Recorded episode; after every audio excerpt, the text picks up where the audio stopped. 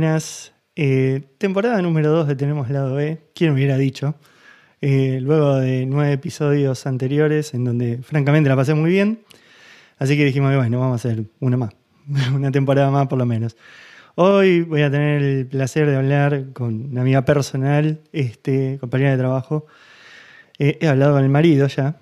Es a bit weird. Este, así que voy a entrevistar hoy a Sabina Schneider, conocida como La Pancha. Pancha, estás al aire. Muy bien. ¿Ahí se me escucha bien? Sí, sí. no, sé si comentar que estuviste hasta hace 20 segundos toqueteando todas las configuraciones de audio y a mí casi me algo, pero, pero no. Bueno, Pancha, te agradezco un montón que estés este, compartiendo este momento. Este, ya hemos hablado con Seba sobre ciberseguridad este, y privacidad, privacidad más que nada. Ahora vamos a hablar de otras completamente distinto este, este podcast. Así que bueno, no, eh, muchas gracias por sumarte. Y. Ay, gracias a vos, Varel. Un placer, la verdad. Me encanta. Yo voy a arrancar así rompiendo el hielo y te voy a preguntar, ¿por, qué fuiste abanderada en el UTN? ¿Cómo, cómo llegas a eso? Tranquilo con la pregunta. Eh, ¿Por dónde podría empezar? La verdad es que eh, yo creo que tiene que mucho que ver con el nivel de inconsciencia que llevo desde estos minutos donde nos morimos de risa, pero de nervios, hasta hacer funcionar el micrófono. Eh, pero principalmente tiene que ver con, con, intentar cosas nuevas y lanzarme sin pensar mucho en qué hay, cuáles son los riesgos o lo que puede salir mal por detrás y, ponerle todo, todo para que, para que pase. Yo la verdad que cuando entré a UTN, lo que menos pensaba era ser abanderada, la verdad. Eh, lo que, lo que, no, no, no, en serio. Lo que más quería era aprobar las materias. Sí, eh, bueno, vos me conocés muchísimo, hace muchísimos años, Varel. Eh, no, no me llevo bien. ahora ya lo, he trabajado a, digamos, a, cabezazos contra la pared, básicamente, pero no, no me llevo bien con el, con, el fracaso o el fallar. En esa época, muchísimo menos. O sea, no me permitía eh, fallar un, parcial y lo he fallado, fue, tipo terrible, hasta que empecé a aprender que no era nada terrible, o sea, que, que, era parte de, la vida, era parte de aprender eh, lo que sí nunca fallé fueron finales. Eso fue invicta total. Y, era eso, lo, que más me me gustaban muchísimo las matemáticas. Es algo que me sigue apasionando hoy. Eh, alrededor veía que decía, che, pero ¿para qué estamos? No, es terrible. Eh, nada y a mí lo que me pasaba era que disfrutaba muchísimo de, solucionar problemas. Después me fui dando cuenta que me, gustaba mucho solucionar problemas. Y, así hubo muchas materias que, la verdad que eh, fueron súper estresantes, eh, pero que, disfruté mucho el, encontrarle la vuelta. Me, gustaba mucho de, satisfacción de poder lograr algo eh, y es algo que sea algo andando, funcionando o que sea una solución. UTN está muy orientado a eso, a, práctica, a, digamos, eh, más bien la carga de teoría y tiene bastante más de, práctica, eso me gusta. Y, yo creo fervientemente que lo que me llevó a, la bandera fue eso, la pasión que le puse eh, ni hablar las horas de dedicación y esfuerzo. Eh, la verdad que fue, fueron cinco años que fueron de lunes a, domingo sin parar. O sea, literalmente no tuve vida, eh, en esa época. fue, fue muy heavy. La verdad que fue muy, muy heavy. Yo prorrateé la carrera en más años por decirlo de alguna manera. No lo tiene, ¿no? Pero la, la prorratie, podríamos decirlo de, alguna, de alguna manera más, este, no sé. No, pero perdón, te hago un comentario ahí. Eh, hace mucho la diferencia, ¿eh? ¿eh? UTN versus otras universidades. Para mí, por lo menos lo que fui viendo, y conociendo gente sufrida de uva, Pancho, mi marido sin más lejos, eh, y los amigos de él, eh, la verdad que voy a ser totalmente subjetiva en esto y, de un análisis propio, eh, sin juicio de valor, ni mucho menos. De hecho, yo admiro muchísimo a todos los profesionales de la UBA. O sea, es el día de hoy que voy a confesar algo que a mí me parece terrible, pero, o sea, pues más fuerte que yo. Cada vez que voy a un médico, lo primero que hago es mirar si es de la UBA me he levantado de consultas cuando veo que no es de la UBA. Joda, es heavy, es heavy. O sea, el, fanatismo que tengo con, la UBA es, impresionante, pero mm, con los años, viendo un poco de experiencias, lo que me, la conclusión a la que llego es que eh, es un modo, o sea, es toda una técnica que, veo como un patrón entre varias carreras de, ejercitación, de enseñar a pensar que es a través de eso, darse la cabeza contra la pared. O sea, no te hacen nada fácil. Yo lo que comparo con, mi carrera en la UTN era que eso, que la carga de teoría te la daba mucho más masticada. Eh, puedes comprar apuntes en cualquier lado, resúmenes de libros. De hecho, los profesores te lo daban. Que, que después me di cuenta con los años que te acortaban el camino, pero de una forma increíble. Eh, por el lado de, gente, de ingenieros que, estuvieron en la UBA, no fue así. O sea, tenían que pasarse horas y horas haciendo esos resúmenes o tratando de entender, leyendo un montón de bibliografía.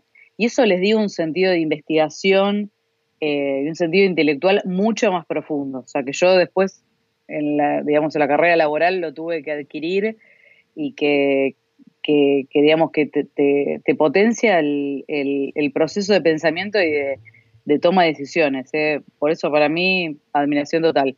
Y totalmente, Varel, no vi a nadie de la UBA que se reciba, o sea, muy pocas personas que conozco que en cinco años o seis se pudieron recibir. Es, es prácticamente imposible por esto. Esto, las cargas horarias, no te coinciden, materias, o sea, lo vi a Seba muy frustrado con, calendarios que no hay forma de que coincidan. Chocan, materias que vas por calendario. Exacto. En distintas sedes. Exacto. Eh, y en total. Exactamente. Cosa que UTN es. Eh, a mí cuando, cuando entré me dijeron, ah, bueno, es como un, secundario un poco más elevado. Bueno, no fue bastante más elevado que un secundario. pero por favor. pero por favor, claro. Eh, pero la parte de, obviamente seguro me lo dijeron, me dijo alguien frustrado de la UBA eso, pero era, te daban el, digamos, el, si vos seguías la carrera sin atrasarte con correlativas y seguías todo by the book, la verdad que los horarios te daban, o sea, o tenías turno mañana, turno tarde o turno noche. Después, eh, más adelante de la carrera, era mañana o noche y al final era noche solamente pero, pero te podías armar los combos que quisieras y, te daban los horarios, no. Yo obvio estaba primero en la fila, desastre también. O sea, pero ¿por qué un desastre? El primer día.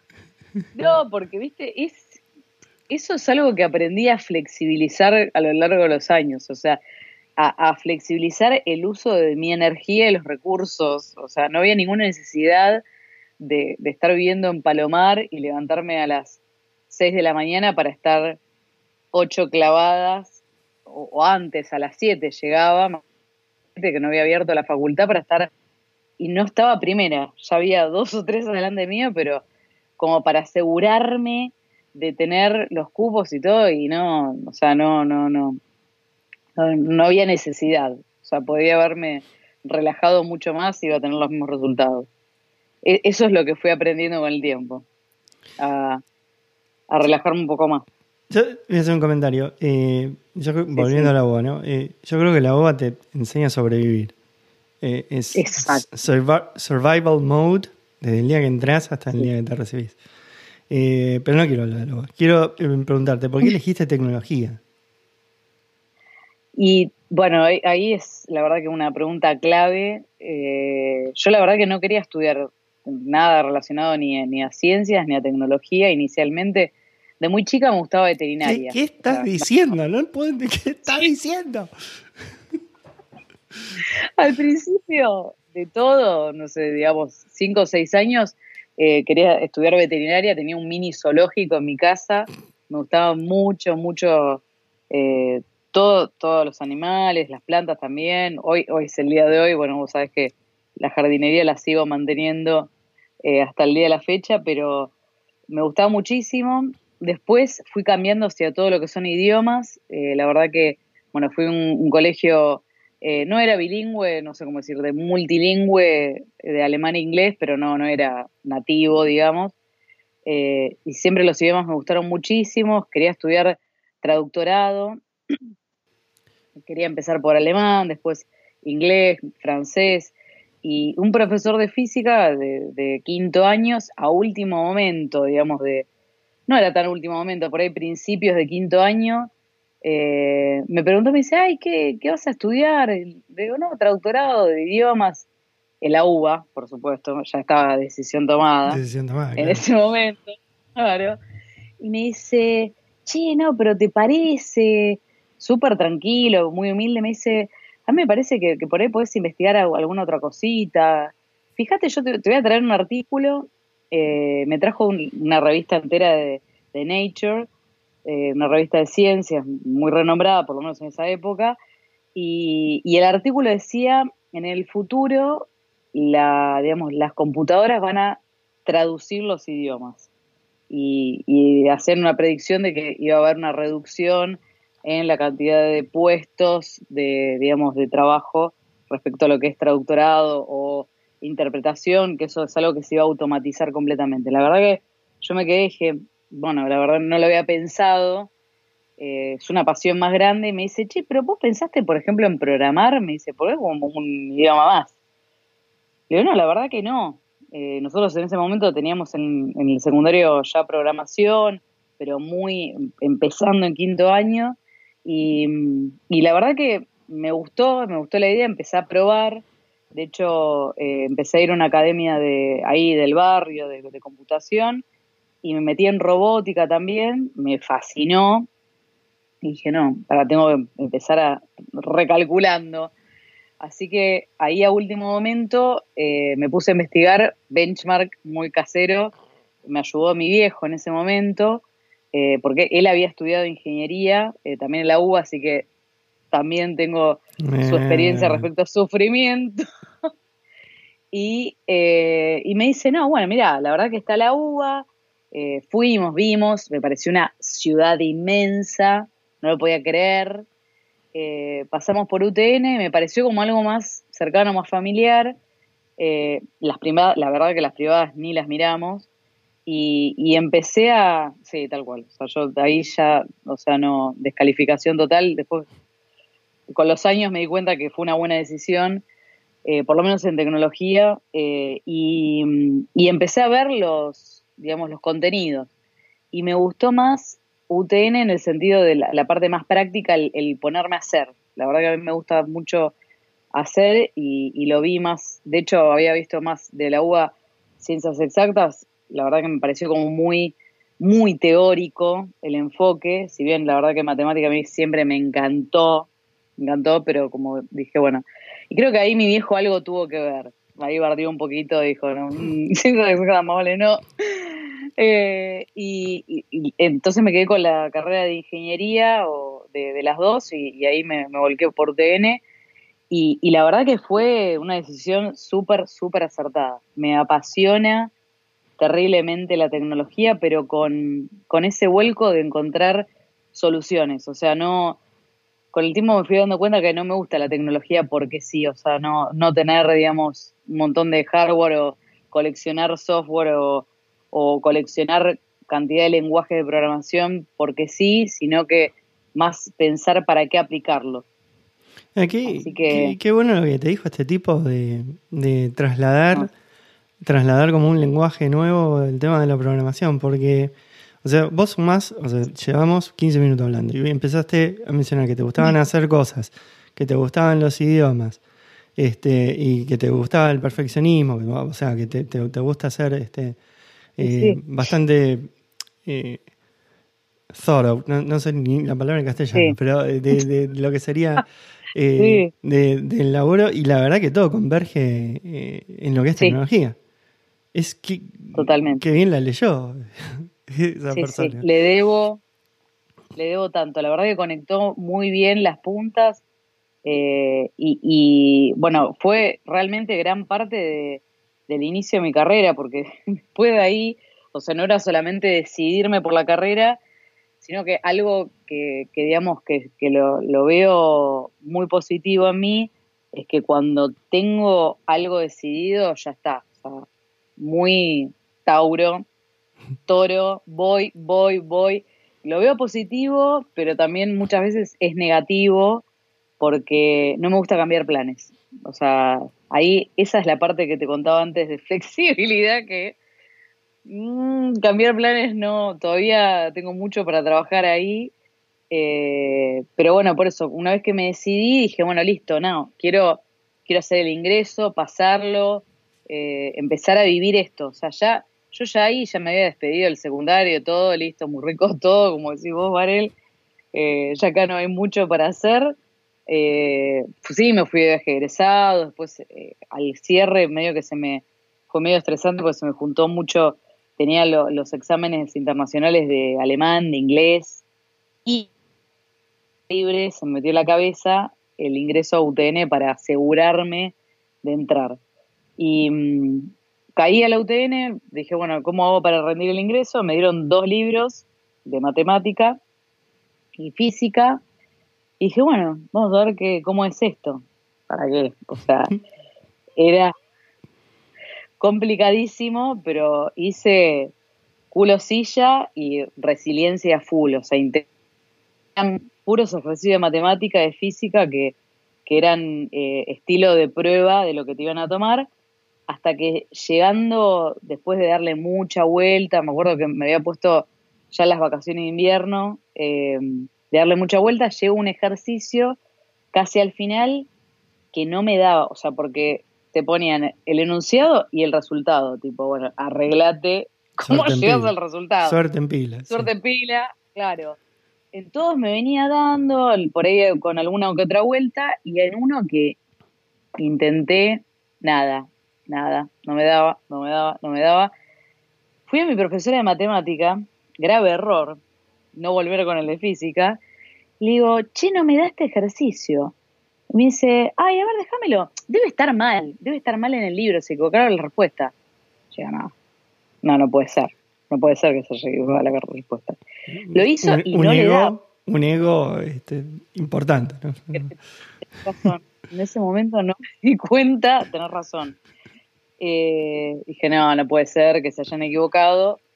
Eh, lo trató de resolver y no le dio tampoco. Entonces dije, le comenté al profesor de, física, le digo, che, mirá, tengo este problema, este, sí, sí, sí, cómo no, déjame, déjame el libro que, que uno, el, nene más chiquito, vivíamos ahí nomás a la vuelta de casa, me dice, a la, tarde te, te llevo la, la solución. Me mandó cinco hojas, un genio, con la solución explicada paso a paso, donde le daba la respuesta que va el libro.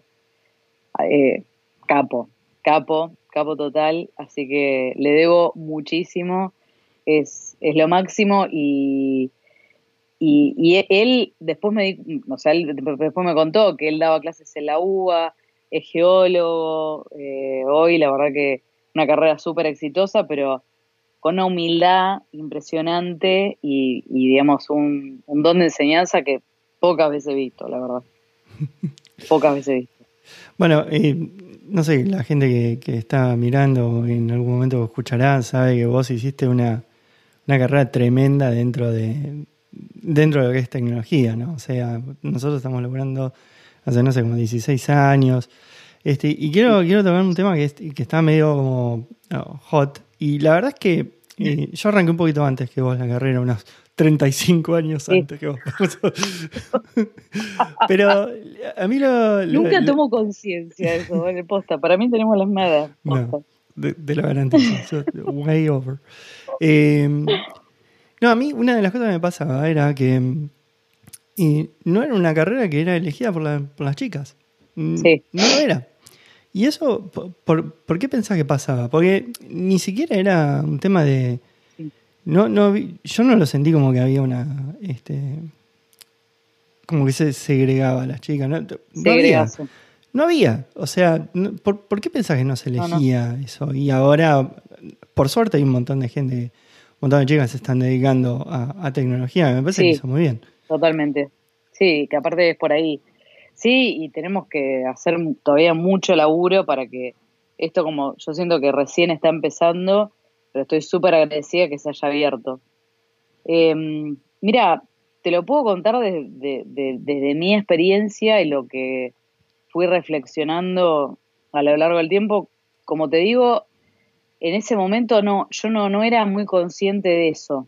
Eh, hubo un par de wake up calls en el medio y al principio, pero como que, como te decía, que cuando tengo un objetivo, la verdad que me llevo puesto lo que sea por hacerlo. Eh, y gracias al cielo lo pude, o sea, fui así, porque si no, la verdad que ciertas trabas que veo que tranquilamente pueden ser freno eh, muy fácilmente para, para, para, personas que por o no están muy decididas o, o no o, lo ven inalcanzable. Eh, o, es, o, algo que, bueno, no, no es para chicas, o la verdad que es muy difícil. Sobre todo lo que son eh, ciencias en general, se, digamos, yo lo que, lo que escuché a lo largo de mi vida es, uy, no, por ejemplo, matemática, es re difícil, eh, o, o también física es imposible, o cálculo numérico imposible, y de tecnología medio que se armó un mito que está por ahí, por ese lado, eh, que no sé por qué no lo tiene o no lo tuvo la biología, por ejemplo, que también es una ciencia. Hay, otras ciencias que no, tienen como ese estigma de ser difíciles o, complicadas. Y en ese sentido, eh, la verdad es que, que, para cualquier persona, hombre, mujer, eh, no binario, pensar en que algo es inalcanzable te desmotiva y si vos no, no venís con una carga de autoexigencia, lo diría, eh, y perfeccionismo, como decías vos al principio, que, tengo, eh, se te hace cuesta arriba. Es lo que hablábamos recién, o sea, la verdad que en una carrera, cualquier carrera profesional, tenés muchísimas trabas. Diría que más trabas que, facilidades. Eh, por ejemplo, tenés que dedicarle muchísimas horas de estudio, salvo con todos amigos de Seba que, todos envidiamos que, estudiaban posta dos o tres horas y rendían como si nada, pero el resto de los mortales tenemos que estudiar mucho para, llegar a, digamos, a tener éxito. Entonces, eso ya de por sí, el esfuerzo y en general también en el trabajo, eh, es, una traba, o sea, nada es, eh, por lo menos en mi caso, nada fue regalado o fácil.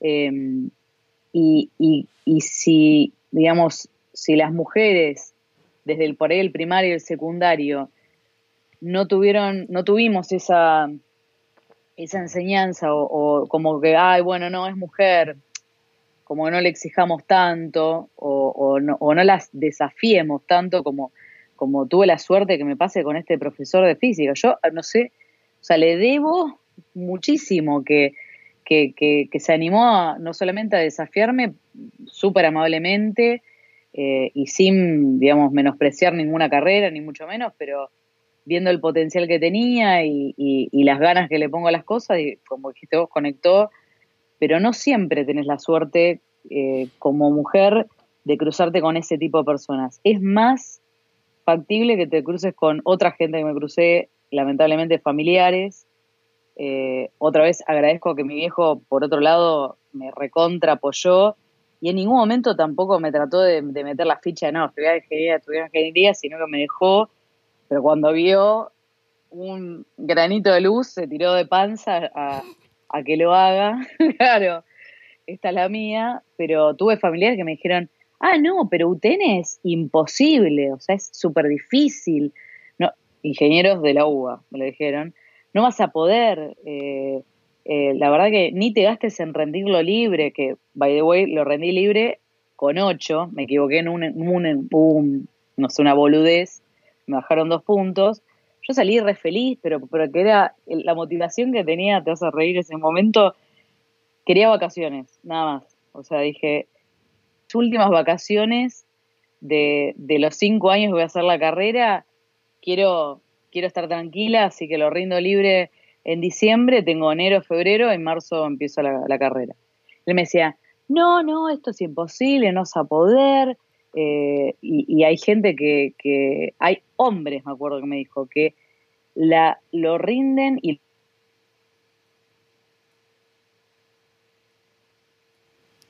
Bueno, la perdí. Entero. Pará, pará, te perdí, te perdí, Pancha. Me quiero morir. Se cortó, me quiero morir. A ver. Eh, bueno, que le ibas a rendir libre, te enteraste y ahí me quedé. Que lo, que lo iba a rendir libre y mm, eh, que, digamos, yo quería tener vacaciones enero y febrero, eso es lo que más me motivaba, lo rendí en diciembre eh, y, y, uno de mis familiares se me acerca y me dice, no, no, no, no lo vas a poder rendir libre. Hay, hay hombres que tardan dos años por en rendir el ingreso recién, porque si no lo rendías en diciembre podías rendirlo en el verano de nuevo, y si no tenés que hacer el curso entero de un año, un año eh, como si fuera, digamos, el ingreso de la UBA, eh, y si, no lo podías repetir cuantas veces quisieras el ingreso. Pero la verdad que yo quería tener vacaciones y dije, no, bueno, listo, mira, yo voy a estudiar, me voy a poner, la verdad que tuve el apoyo de, del profesor también, eh, no la profesora de matemática, eh, y claramente, y, pude seguir adelante, pero eh, yo venía de un secundario también, digamos, bachiller estándar, ni siquiera comercial, donde la verdad que éramos mayoría mujeres, eh, éramos en quinto año, éramos creo que 16 a lo sumo y, éramos, eh, sí, 9, 10 mujeres, o sea, éramos, éramos más, más mujeres que, hombres. Y cuando caí en diciembre, últimos días de diciembre, al ingreso, ahí en Medrano, eh, me llamó la atención que no había ninguna mujer. Era la única, literal, mujer. Ahí fue como un de decir, haga algo raro. Mm. pero como que, claro, pero que no, mm. como que no lo... ¿Qué será? Hay algo que falta acá, ¿viste? Pero no lo concienticé, la verdad. Sí me chocó muchísimo eh, que ahí en la previa al, examen, eh, muchos chicos estaban súper canchereando, pero mal decir, no, esto, esto que son polinomios, yo ya los vi como en primer año de, del secundario, ¿viste? Yo me quedaba como diciendo, no, a mí me costó un huevo, para resolver esto no fue nada fácil, ¿cómo puede ser? No, ya estoy por análisis 1, ya estamos viendo eh, derivadas, integrales, y yo digo, ¿qué será eso? O sea, no tengo, no tengo idea de qué está hablando. Y, mm, decía, esto, esto lo, Cachito, Carlito, lo hacemos de taquito y, y nos vamos a jugar un partidito de fútbol. Y claro, yo digo, pero, pero les pregunté, digo, pero ¿ustedes de qué colegio vienen que ya vieron todo esto, ya están viendo estas cosas que no tengo idea qué son? Ah, ¿y vos de dónde venís? Seguro de algún bachiller, me dicen. Nosotros somos de industrial. Yo dije, uy, acá la quedo esto, ahí sí me asusté posta porque dije, claro, si estos pibes están acá, ¿yo qué estoy haciendo acá? Ahí me empecé como medio a tirar a menos, dije, uy, no, o sea, me parece que capaz que la estoy pifiando. Y en eso entra la profesora de matemática, nos reparte las hojitas, listo. Así que bueno, me concentré a hacer los ejercicios, pero con un sabor medio amargo, decir, che, la verdad no sé si me va a ir tan bien. Eh, y vos ahí también me conocés bastante, que suelo tirarme bastante a menos, así que eso no me ayudó para nada. No. Para nada. para nada. Eh, y entregué las hojas y había que esperar ahí en el momento el resultado. Bueno, empezar a pasar los pibes, desaprobado, desaprobado, desaprobado. Uno cayó con, con ocho, otro cayó con diez. Y me acuerdo que me había acompañado mi viejo y sale la profesora de matemática y nos llama a los dos y dice, che, no, la verdad que la felicito porque increíble. cómo rindió, lo que hizo, todo, yo no lo podía creer. El reconocimiento para mí era como, no sé, para mí la facultad era como algo eh, glorioso, como sagrado, que viniera un profesor a felicitarte era increíble. No, no, no, no entendía cómo podía pasar eso. Me dice, no, la verdad que le, veo futuro, que siga así, no sé qué. Me reayudó que ella reforzara todo eso y, y, lo que también me enseñó ahí, una lección aprendida enorme, es la, eh, lo que es la preparación, lo que es intentar el esfuerzo y el, el digamos, tomarlo con responsabilidad, con humildad, de, no decir yo me sé todo, esto lo tengo recocinado, eh, porque la verdad que te puede, eh, digamos, te, puede salir mal. Eh, puedes confiarte como la, la sobreconfianza te puede llevar a, a, digamos, a, errarle o, al fracaso. A mí eso me motivó mucho a seguir en ese camino de, preparación. Sí, hoy mirando un poco para atrás, me doy cuenta que me sobre preparé en todo, los, los finales, los parciales, todo era como demasiada sobrepropagación, o sea, era riesgo cero. Cosa que por ahí.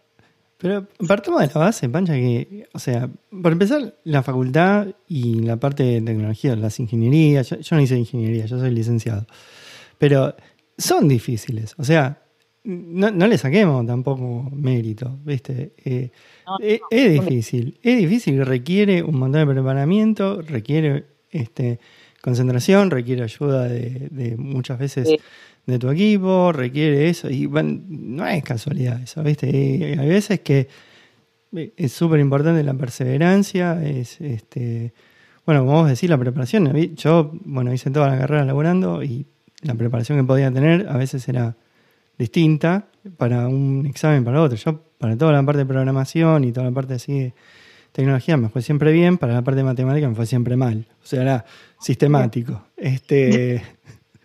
sistemático. Eh, pero no sé, a mí no me resultó fácil la carrera, no, no, no una carrera fácil. O sea, es, es complicado. Encima, agregándole que toda la parte de tecnología avanza a una velocidad que es inusitada y lo que estás viendo por ahí depende de la buena voluntad del docente que tengas en ese momento que arme la carrera que sea relevante para lo que estás viendo en ese momento. ¿Qué sé yo? No, no conozco otras, otras carreras porque no las hice, pero a mí se me ocurre que la medicina, o sea, el cuerpo es uno. No haría el cuerpo, o sea, no es que un día para otro te aparecen branquias. Aparece un órgano, claro. Eh, pero bueno, qué sé, desconozco, ¿no? Pero, eh, pero acá es todos los días la, materia prima es distinta. no, es simple, pero bueno. Eh, quiero hablar de otra cosa, Pancha. Quiero, quiero hablar del tema de, idiomas. O sea, eh, yo me acuerdo que mm, te, te escuché hablar en inglés, te escuché hablar en alemán. Creo que era alemán, no entiendo alemán. Me dijiste que hablabas francés también, o que por lo menos entendías bastante fuerte en francés. Sí. ¿Y qué, o sea, eh, el inglés y el. Pará, y también croata era, ¿o no? Eh, ucraniano. Ucraniano, bueno. Estamos ahí, estamos ahí. ¿Y eso de dónde sale? O sea, todo, todo el, fanatismo de idiomas y eso de dónde sale. Sí, eh, la verdad que de, chica empecé, bueno, es una re buena pregunta. De, chica empecé a escuchar a mi viejo hablar en alemán y yo no sé si, si es que no, no empezó desde que nací. Yo me acuerdo que a los tres años haberlo escuchado hablar en alemán y decirle, no, no me hables más en alemán. No, no quiero, no quiero escuchar otro idioma que no sea el español. Eh, que, a veces me pasa con Juli eso. Eh, yo no le empecé a hablar de bebé y tiene esas cosas que, viste, no, no, anda el idioma que yo estoy entendiendo, no me cambies de, canal. Em, y me acuerdo que mi viejo ahí, bueno, paró, no me habló más en alemán, pero a los pocos eh, meses empecé el, jardín de infantes en el colegio. Y, la verdad que me, costó bastante enganchar eh, el idioma. Eh, no era, te digo, como te había dicho antes, no era un colegio bilingüe que tenía todo en alemán o todo en español, sino que tenía una carga horaria a la mañana de, alemán y después a la tarde teníamos, teníamos español eh, eso digamos en el primario, pero, pero en el jardín estaba todo como medio mezclado, era alemán y, español, todo junto, me costó ahí engancharlo, eh, pero después una vez que lo enganché ya en la primaria y todo, me, me fascinó y recuerdo haber tenido un libro en la mano de alemán, terminar la última hoja y decir, wow, me leí todo el libro en otro idioma. era chica, habré tenido por ahí siete años, una cosa así, y dije, y me, me copó la adrenalina esa de decir, es como, y después lo fui viendo eso, que los idiomas, pasado como un umbral de, vocabulario, empezás a entender exponencial, más en el alemán, que son todas palabras compuestas, es muy gracioso.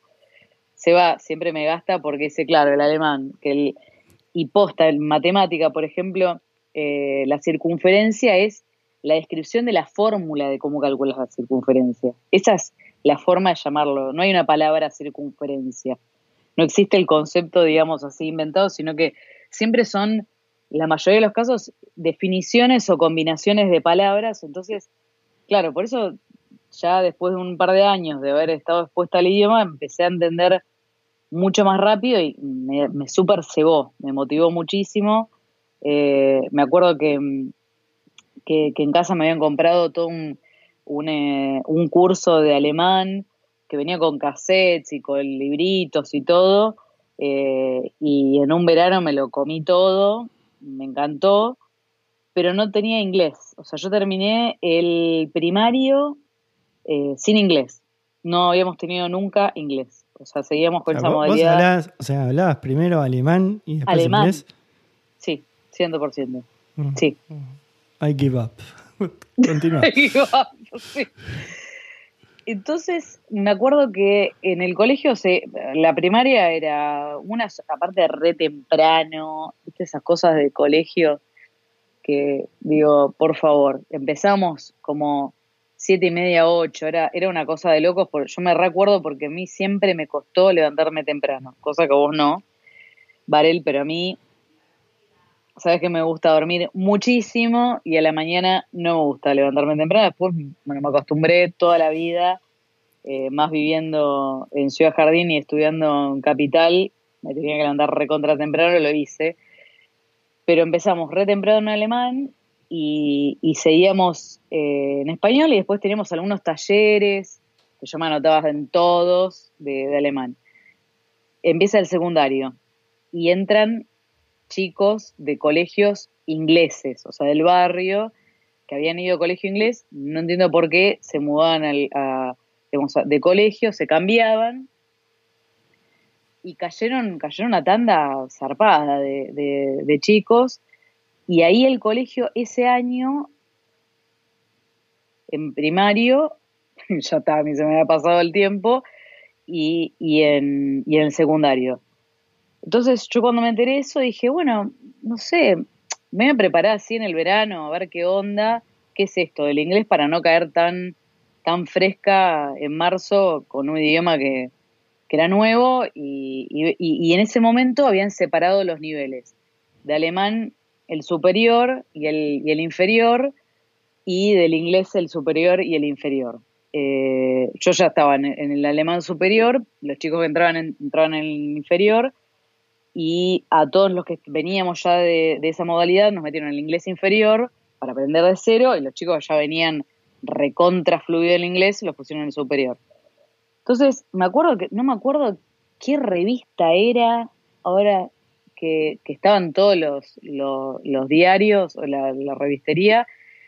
Me acuerdo que justo en el verano, eh, seguramente escapándose del calor terrible del Chaco, vino una tía y un tío a visitarme y, me compró el primer fascículo del curso de inglés, eh, que era un librito también con cassettes, así como había estudiado alemán, de inglés. Y en el verano me hice todo el curso, eh, y caí al colegio en el nivel inferior y la primera semana, segunda semana, me llama la directora de, inglés, de, y me dice, che, me dice, pero ¿por qué sabes estas cosas que estamos viendo? Me dice, a ver, a ver, habla algo en inglés. Y le, le hablé lo que había aprendido, imagínate, autodidacta de un idioma, eh, con un cursito así nomás, le dije, mira, yo aprendí, me dice, ¿pero dónde aprendiste? Le digo, no, en verano compré este curso. A ver, tráeme las revistas. Era una pedorrada total, te digo, Marela, terrible. Me dice, no, bueno, buenísimo. Me dice, ¿vos te animás a meterte en el curso superior y, arrancar desde ahí? Pues me dice, si ya tenés esta base, le digo, pero ¿te parece? Le digo, es la nada esto. Me dice, no, no, va. Claro, los primeros meses sufrí como un marrano porque estaban todos los pibes hablando inglés como si fuera español.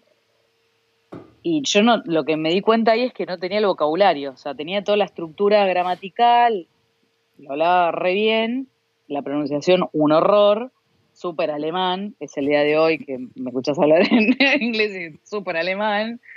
Tengo ahí, tengo ahí algunos, eh, algunos soportes muy agradecidos de Globan que me, me ayudan a mejorar eso, pero, pero sigo teniendo la estructura rígida del alemán. En ese momento era terrible.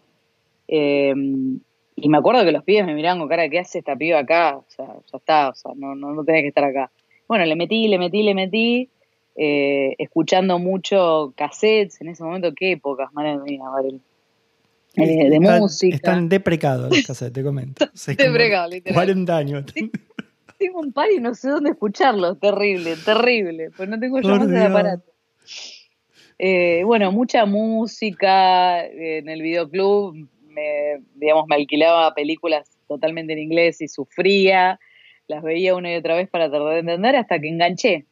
Lo que, lo que ahí me fui dando cuenta es que teniendo una estructura de idioma, y aparte el alemán es que perdón, pero es súper rompequinotos, por no decir otra palabra, con la gramática. Tenés tres artículos, todo se declina, adjetivos, sustantivos, todo lo que haya las estructuras del lenguaje se declinan. Eh, la verdad que yo lo, viví como el inglés es, es como cuando ves una ecuación y la simplificás, lo mismo. O sea, se me simplificó todo y dije, bueno, esto es más fluido. Lo que me faltaba era el vocabulario y la pronunciación, que bueno, eso fue a lo largo de los cinco años, la verdad que mejoré mucho más. Eh, la verdad que tuve profesoras de inglés buenísimas que me recontra corregían, me ayudaron mucho a, mejorarlo. Y después los viajes, que seguramente vaya a salir, eso fue como el, el sumum. Eh, y, el, ucraniano es por mi vieja, que, mi vieja siempre eh, nos gastaba a mi viejo y a mí cuando nos ponemos a hablar en la mesa por ahí algo de alemán, ella saliría hablando ucraniano. Entonces yo dije, no, bueno, esto, también lo tengo que aprender, no puede ser. Bueno, ahí fue bastante más complicado. No fue un cursito así nomás, ni nada. Eh, mi, tío, de hecho el ingeniero, que después entra en la historia eh, me consiguió de, de, Prosvita, que es la, digamos, una asociación de ucranianos, me consiguió un libro medio clandestino, fotocopiado, que se ve que pasaba de mano en mano. Copyright. Eh, Copyright, sí. Eh, con, con un, se llama Bucuar, que es, es el, para los, los nenes del jardín de infantes, aprender eh, a leer y a escribir, o sea, recontra básico, y un libro de poesías. Entonces con eso, y con mi vieja, digamos, a lo largo del primario, en los veranos, fui aprendiendo primero a leer, el abecedario no tiene nada que ver con, el que conocemos nosotros. es cirílico? Sí. Es cirílico, así que primer escollo es tratar de leer algo Claro, y después la pronunciación que no tiene nada que ver ni con el alemán ni con el inglés, o sea, realmente muy, muy diferente. Y la gramática también, otra cosa súper diferente. Pero el ucraniano no lo terminé hablando fluido, sí entiendo bastante más de lo que puedo hablar, lo puedo leer tranquilamente. Lo que me pasaba en un momento era que yo le leía a mi vieja y ella me decía que era lo que estaba diciendo. O sea, leer perfecto, pero por ahí hay cosas que no, no, terminaba de entender.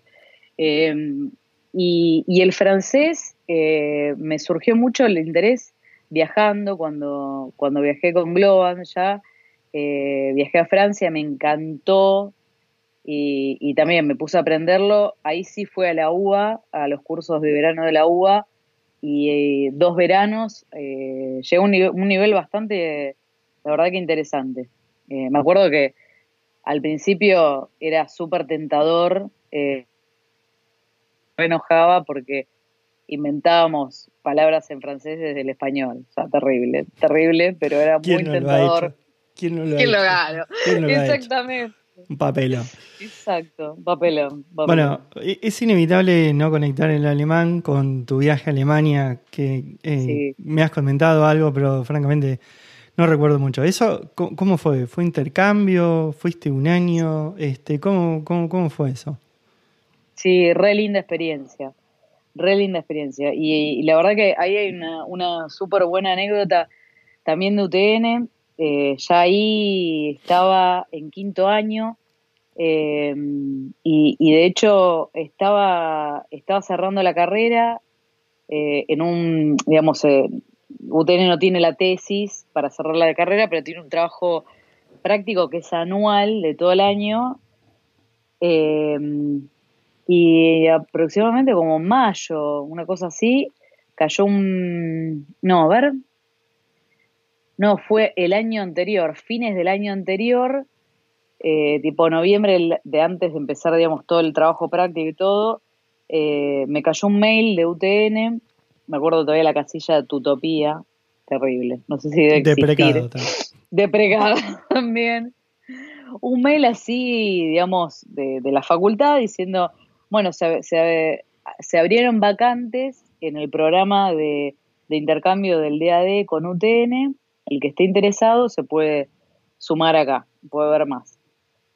Claro, yo me metí y dije, uy, qué bueno, Alemania, la verdad que hasta ahí no había viajado nunca, más que a Bariloche y al Chaco y un par de provincias más, pero nada más, cero. Eh, dije, la verdad que me gustaría, me encantaría poder viajar, conocer, digamos, cosas nuevas, me dio como un poco de, vértigo, pero dije, bueno, voy a ver, resulta que me acerco ahí a UTN, al, rectorado, y me dice, no, mira, ya es un programa que está avanzado, tenés que cumplir ciertas condiciones para entrar porque ya, ya, ya está, pasó todo el año, de, pero me dice, como se dieron de baja, un par eh, de Córdoba, me dice, todas cosas medias críticas, te podés subir si te interesa, me dice, pero tenés que saber alemán. Me dice, ¿vos sabés alemán? Le digo, sí.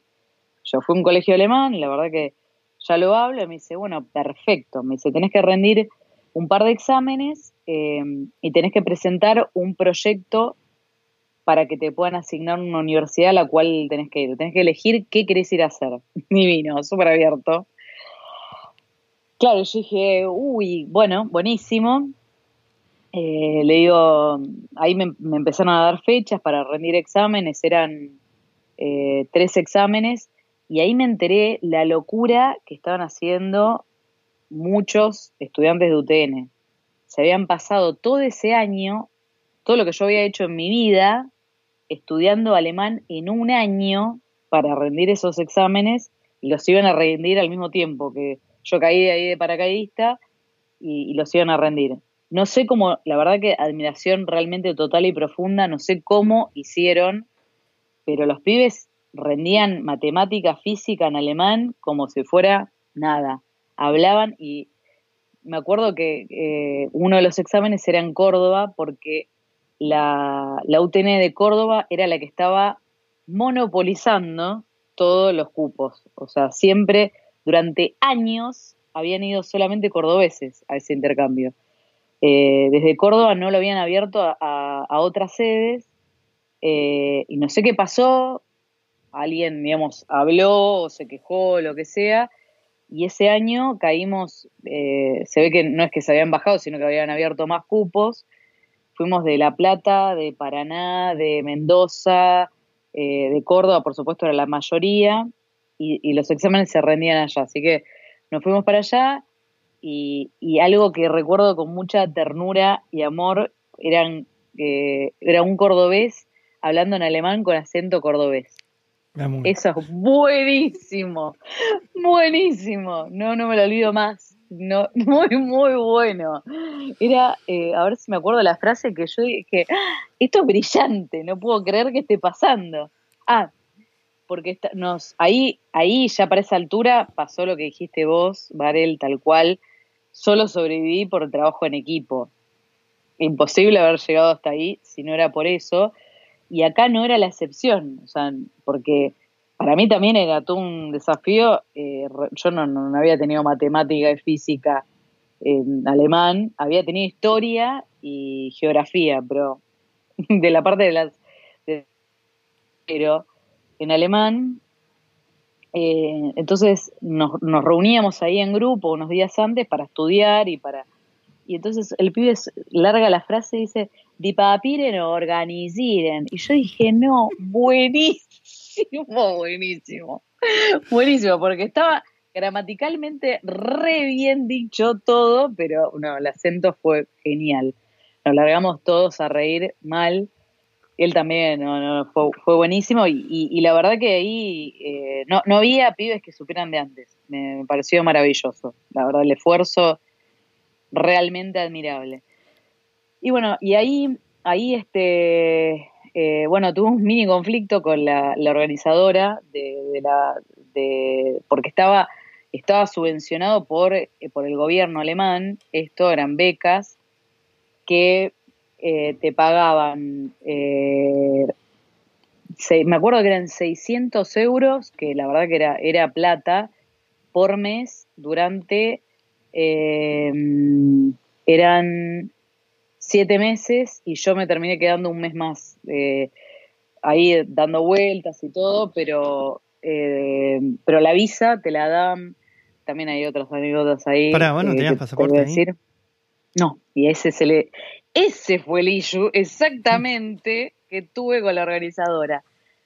Eh, porque lamentablemente esta mina se conocía a todas las profesoras de alemán, todas, Varel, todas, todas, y se siguen conociendo. Entonces conocía a la directora de mi colegio también. Y es como un círculo que se conocen todos, los profesores alemanes el día de hoy, que tocas a uno y se conocen todos.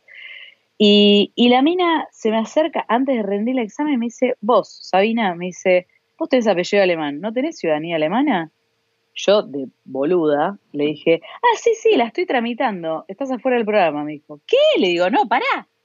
Me dice, sí, sí, esto es solamente para para personas de, digamos, de nacionalidad argentina, así que no puedes estar en el programa. Yo, obviamente, a llorar como un marrano. Ya estaba en Córdoba, estaba con el papel en la mano para rendir el examen, todo. Nunca nadie me había dicho el pequeño detalle que tenía que ser solamente de nacionalidad argentina. Todavía no me la habían dado la ciudadanía. El trámite duró de la ciudadanía tres años y me lo dieron un día antes de irme a Alemania. Increíble, increíble que coincidiera todo eso, eh, teniendo todos los papeles y todo, eh, eh, digamos, no sé por qué, burocracia, lo que sea, tres años, tardó el trámite, me lo dieron un día antes de irme. Yo le dije, mira, yo todavía no tengo el pasaporte alemán, nada, me dice, no, bueno, pero estás en trámite, esto te va a salir y vas a llegar allá, vas a tener, yo voy a tener un quilombo, no sé qué.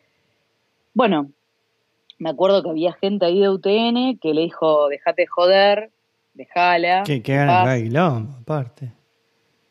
Era una buscarroña mal. Que ganas quilombo. Mal, mal, mal, mal. Terrible, súper, aparte súper mal carácter, horrible. Eh, y me acuerdo que solo porque intercedieron de UTN eh, me dejaron ir. Y, pero ella, era ella solo la que estaba haciendo el quilombo. De UTN nunca me preguntaron nada, ni nada. Bueno, así que cuestión, primero toda esa preparación, conocer a todo el contingente que íbamos, estuvo buenísimo, de todas las partes del país. Eh, después tuvimos que rendir en La Plata física. Y bueno, lamentablemente se fueron cayendo gente en el medio en esos exámenes porque no, no podían rendir y, era necesario porque las clases eran en alemán, completamente, o sea, no, no eran en inglés. Entonces tenías que tener para ir a, clases de, alemán en, eh, eh, aparte al final de la carrera, porque te enganchabas en una universidad, había muchas universidades de Alemania, eh, te elegían la universidad medio esta mujer a dedo, te la, elegía de acuerdo al proyecto que, vos, habías elegido. Y yo, la verdad que así, entre la incertidumbre, sin saber, digamos, ni... Tenía re poca información, no sabía ni cuáles eran las universidades, no, no digamos, internet estaba terrible, estaba recién empezando. Entrabas, googleabas la universidad y veías fotos del campus, dónde ibas a parar, qué, qué, digamos, por qué se destacaban cada una de esas universidades. O sea, fui recontra ciegas por eh, esta mujer que la verdad que tenía mucha experiencia, llevaba este programa ya por casi 10 años, se conoció a todas las universidades, las fortalezas, digamos, dónde se, se desarrollaban. Y un detalle es que íbamos ingenieros de varias disciplinas, o sea, no éramos todos informáticos había de electromecánica, había de eh, naval, de, no me acuerdo qué otras, ingeniería más civil había, y, en las universidades, eh, la verdad que no sabíamos en qué eran fuertes. A mí me interesó mucho, mucho, mucho, mucho todo lo que era inteligencia artificial y robótica, eh, que lo había estudiado en la carrera, pero muy light, la verdad, y, y tenía mucho que ver con matemática. Entonces a mí me atrapó muchísimo, matemática, estadística, me atrapó muchísimo y le dije, quiero, quiero ir a estudiar eh, inteligencia artificial, robótica, y me acuerdo que ella sin dudarlo dijo Ilmenau, un pueblo en el medio de la nada, no hay nada, vacas, que uno piensa que en Alemania por ahí todos son ciudades y todo, no, en el medio del campo, la, nada misma. Eh, pero eso me, enteré cuando llegaba, además de que te tenías que tomar 300 trenes para llegar ahí, de digamos lo que sería trocha angosta, o sea, no los de, velocidad, de alta velocidad. Pero para, ¿en el, eh, mapa dónde está eso? Claro, exactamente. Está a una hora de Erfurt, que eso Em, también, la verdad que yo siento que me jugó recontra a favor, me encanta. Es, eh, sería la, lo que era Alemania, em, digamos, del este, o sea, ya todo lo que es eh, Turingia, Thüringen, ya pertenecía a, digamos, aparte de lo que estaba del otro lado del muro, eh, con Rusia, y, la verdad que era bastante reciente, yo lo sentí cuando, cuando llegué, muy reciente la caída del muro todavía, y habían pasado eh, unos 10 años, una cosa así, y todavía se sentía súper a flor de piel. Eh, después hablando, nos, volvimos a juntar cuando volvimos todos a Argentina, eh, me di cuenta que la verdad que por ser un pueblo y, y también por ser, eh, digamos, Alemania del Este, me recibieron de una forma increíble. O sea, muy abiertos, sabían ruso, no sabían inglés, o sea que sí, ahí pude practicar un poco más de ruso por, por digamos, por lo que ellos tenían de formación en, el colegio. Em, y, digamos, las otras universidades eran como muy citadinas, muy cerradas. Eh, la verdad que no, tuvimos distintas vivencias los que fuimos de un, de un lado del muro y los que fuimos del otro lado. Em, y, teníamos que elegir también el, cierre de la carrera que yo venía haciendo, como te contaba, en quinto año ya el, proyecto de cierre, que lo empecé en Argentina, em, pero ya para septiembre me fui a Alemania y, esos meses que me faltaban me desprendí un poco del equipo de, de acá Argentina, seguí como trabajando remoto con ellos, pero estaba mucho más enfocada en, eh, en, digamos, en lo que era el programa de intercambio, que incluía un mes de alemán intensivo, eh, que ahí conocí a mi mejor amiga que tengo allá, eh, que, es la verdad que lo más de lo más, que, que, hasta me abrió su casa y, yo después me quedé viviendo un mes más en la casa de ella.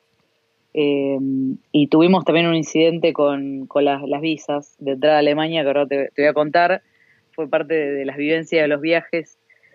Estando allá, la verdad que no tenía un mango, o sea, eh, porque el, el, vuelo te lo, tenía que, te lo tenía, tenías que pagar vos y allá te daban por mes 600 euros, que, la verdad que estaba re bien, eh, y te daban el alojamiento en el campus de la universidad. Entonces fue una experiencia espectacular.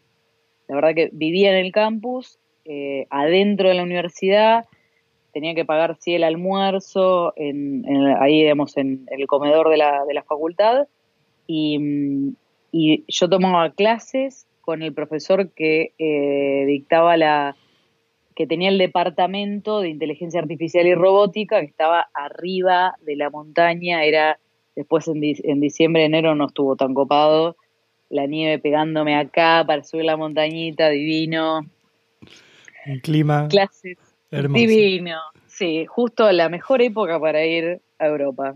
Todo el invierno me comí y, y, ahí, en ese departamento, hice el, eh, digamos, el proyecto de cierre de, la carrera, que, ellos ya tenían algunos proyectos súper interesantes, avanzados, eh, y me, me, me, propusieron oportunidades, ¿no? Una, una que me encantó era ellos habían tomado las fotos de toda la facultad, mujeres, hombres, eh, y la tenían en la base de datos, y lo que necesitaban era que los, los robots que tenían en, el departamento reconocieran eh, género, si era hombre o mujer. Entonces, eh, la verdad que si te gusta este proyecto, lo que tiene de bueno es que, siendo que la verdad que era poco tiempo, porque yo ahí ya tuve diciembre, enero, febrero, eh, marzo y en abril ya, ya estaba terminando, me dice, está bueno porque ya tenés la fuente de datos, la tenés, si no tenés que salir a buscar la fuente de datos, sí, la, tuve que elaborar todo, ahí, digamos, idear la, red neuronal, probarla, después lo tuvimos que probar en, en el robot, fue, pero espectacular, increíble.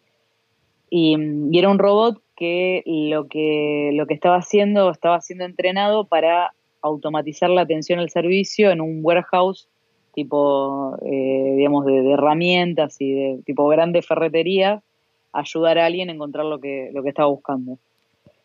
Y, y la verdad que estuvo estuvo la verdad que buenísimo porque a la par tuve que tuve cinco materias de, de inteligencia artificial pura matemática y estadística, después eh, en paralelo eh, visión robótica eh, y otras más que estaban muy relacionadas con eso, que lo daba este profesor y tenía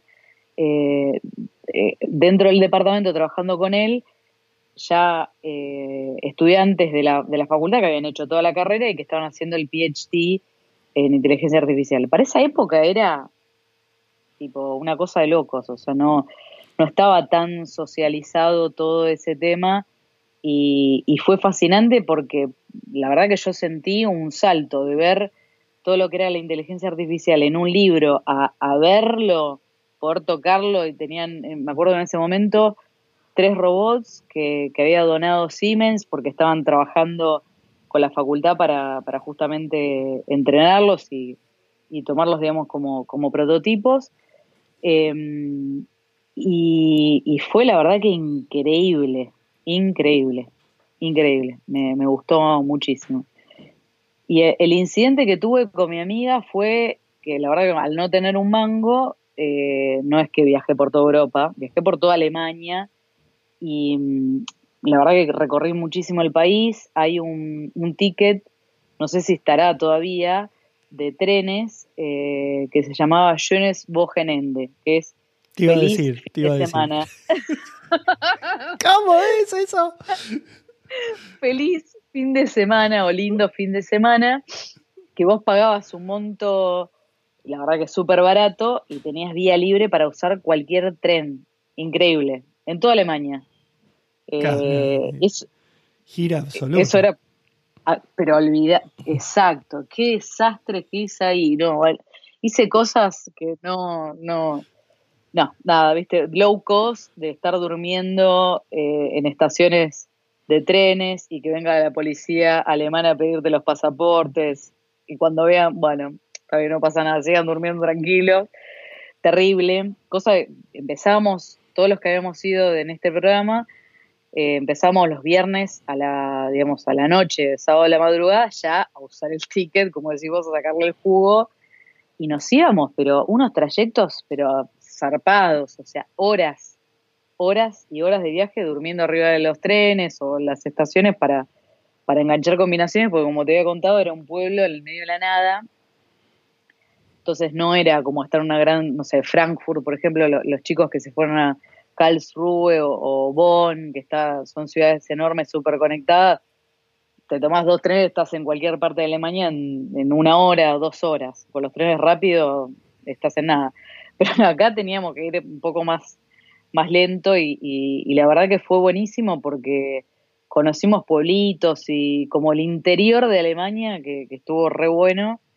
Em, y ella me dijo, mi amiga me dice, che, bueno, pero buenísimo que te conociste toda Alemania, ella es, alemana, un poco más, grande que yo, eh, estudió, es profesora de alemán para extranjeros, así la conocí en el instituto y me, dice, vamos, eh, vamos juntos con mi marido a, Londres y de paso te conoces otro país.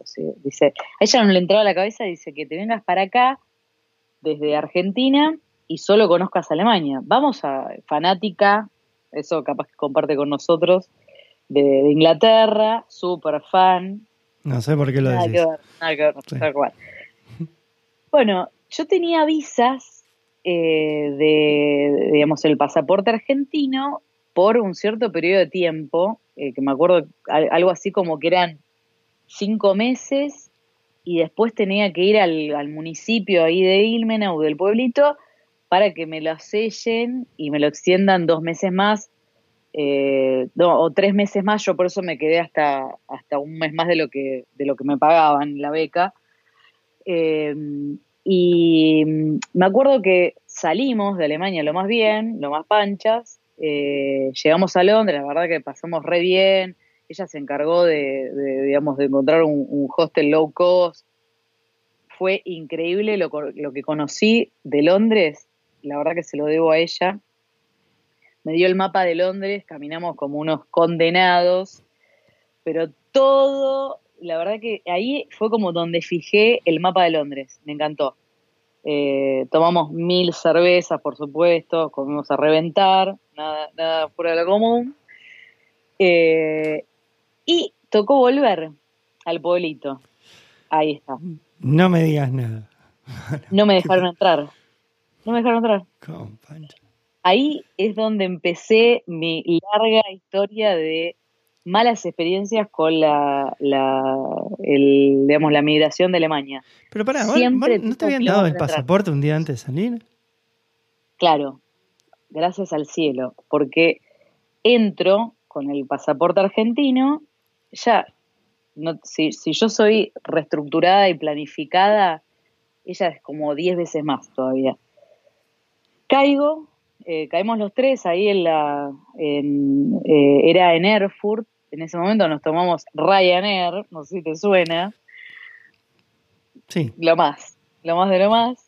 Eh, fuimos a Londres, volvimos, bajaba justo en Erfurt del avión, no había nadie, en un pueblo, olvídate, migraciones estábamos nosotros tres. y, y el tipo, viste, me mira y me dice, no puedes entrar ahí me subió todo, viste, la presión para arriba. Digo, no, pero ¿cómo que no puedo entrar? Me dice, no, no, se te venció la visa. No, pero ¿cómo se me venció la visa? Si yo la fui a renovar a la municipalidad, eh, no, no, pero acá eh, se te venció la visa. Yo dije, le saqué el pasaporte de la mano, le digo, no, ¿cómo ver? Miro la mina del municipio que me había puesto mal la fecha. No.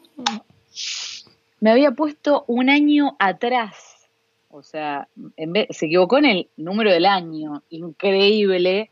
Me dice, no, no, no, esto tiene mucho que decir de lo que son la burocracia y los procesos alemanes.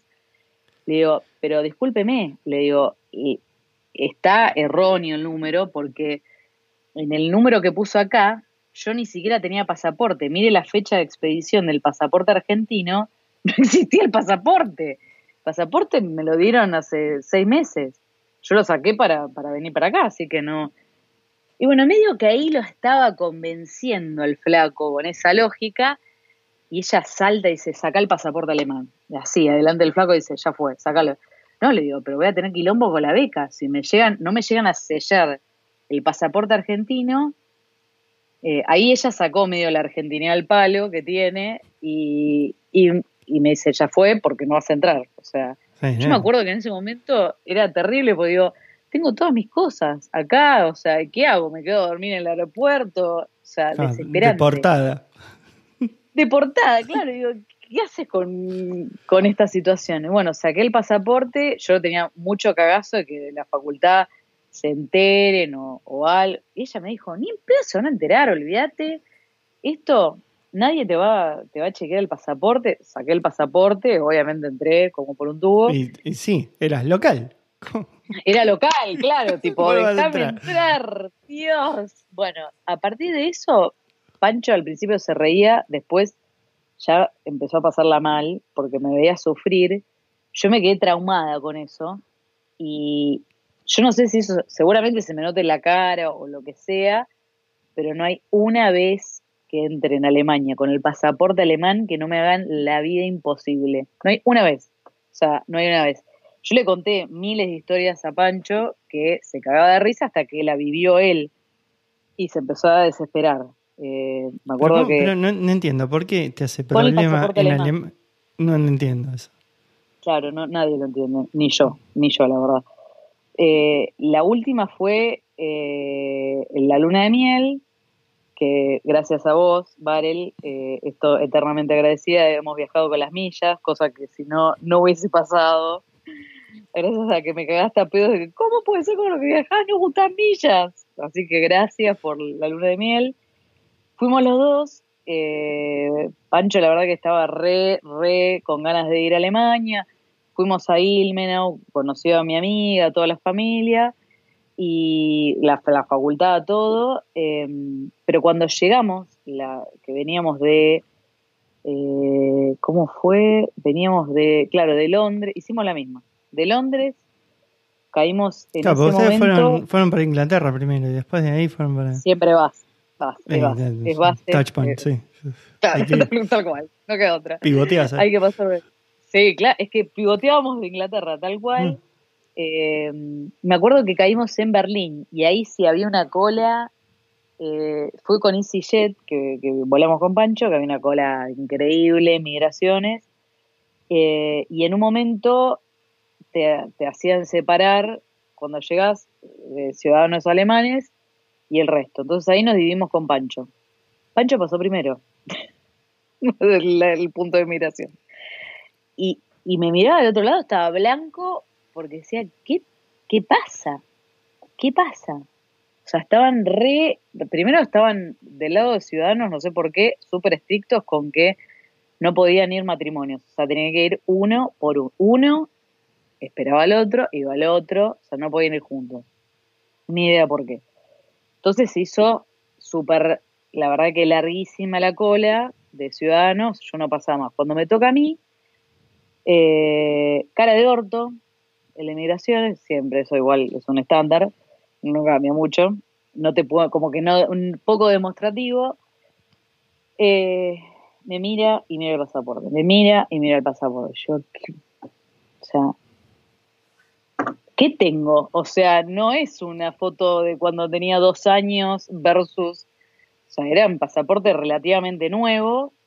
Eh, me mira me dice, ¿por qué tenés pasaporte alemán? Yo digo, ¿cómo por qué tengo pasaporte alemán? Tengo pasaporte alemán. Dice, sí, no, bueno, tenés apellido alemán, pero el pasaporte está pedido por Argentina, desde Buenos Aires, y la verdad que esto es sospechoso. Yo sospechoso, ahí ya ya a esta altura, ya después de varias que me pasó, empiezo a calentar. Y soy, ya me conoces también, soy malísima. Cuando me caliento, un desastre. Entonces, a los gritos, y Pancho del otro lado con cara de, por favor. Poteando en alemán, vos, ¿no? Aparte. Por supuesto, totalmente a los gritos, desesperada. Eh, dándoles la explicación de toda la historia de migración de mi familia, de por qué mis abuelos llegaron a Argentina y, y cómo de ahí saqué, mi viejo sacó la ciudadanía primero, en 1810, son mil de años, em, que de hecho no toda la familia de él sacó la ciudadanía, se la sacó él, eh, tampoco sé por qué, el resto no tuvo interés, no sé, y, y después tuve que sacar yo, que tardé tres años, que investigaron todo, toda la pelota, y bueno, dice, bueno, bueno, así, viste, bueno, y te sella, viste, bueno, pasa, ni siquiera te sella porque la verdad no tiene mucho nada para sellar y paso. Sí, pero es inentendible. Siempre, Siempre me que En Estados Unidos no me han preguntado tanto como ahí, posta. ¿Sabes que una vez íbamos, estaba con Villa, cuando los dos íbamos ahí en Inglaterra y también lo agarraron a él y ah, él estaba con pasaporte italiano, Villa. Y no sé por qué lo atoraron y le empezaron a preguntar si era italiano y obviamente habla italiano y empezó a los gritos, ahí yo soy italiano.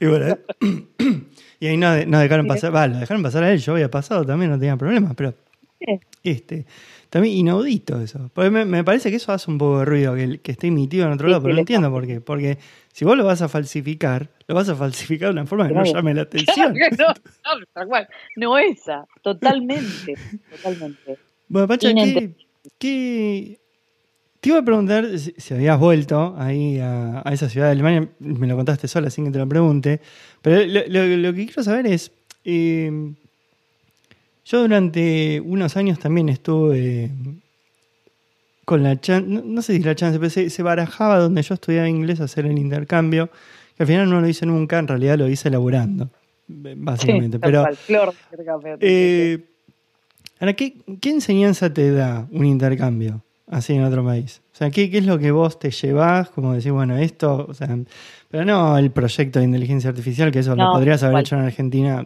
independientemente, pero ¿qué, ¿cuál es la enseñanza para vos? Uf, muchísima pero de, muchísimos aspectos. Eh, tratando de ordenar un poco, tiene que ver, primero, lo que me pasó a mí eh, de enseñanza es eh, vivir sola, ¿no? Algo que no, no me había pasado. Yo cuando, cuando me fui para allá, estaba todavía viviendo con mis viejos, fue indescriptible volver de Alemania a vivir con mis viejos. O sea, ya yo ya estaba reacostumbrada a vivir sola, me manejaba, y no, no. O sea, fue imposible volver.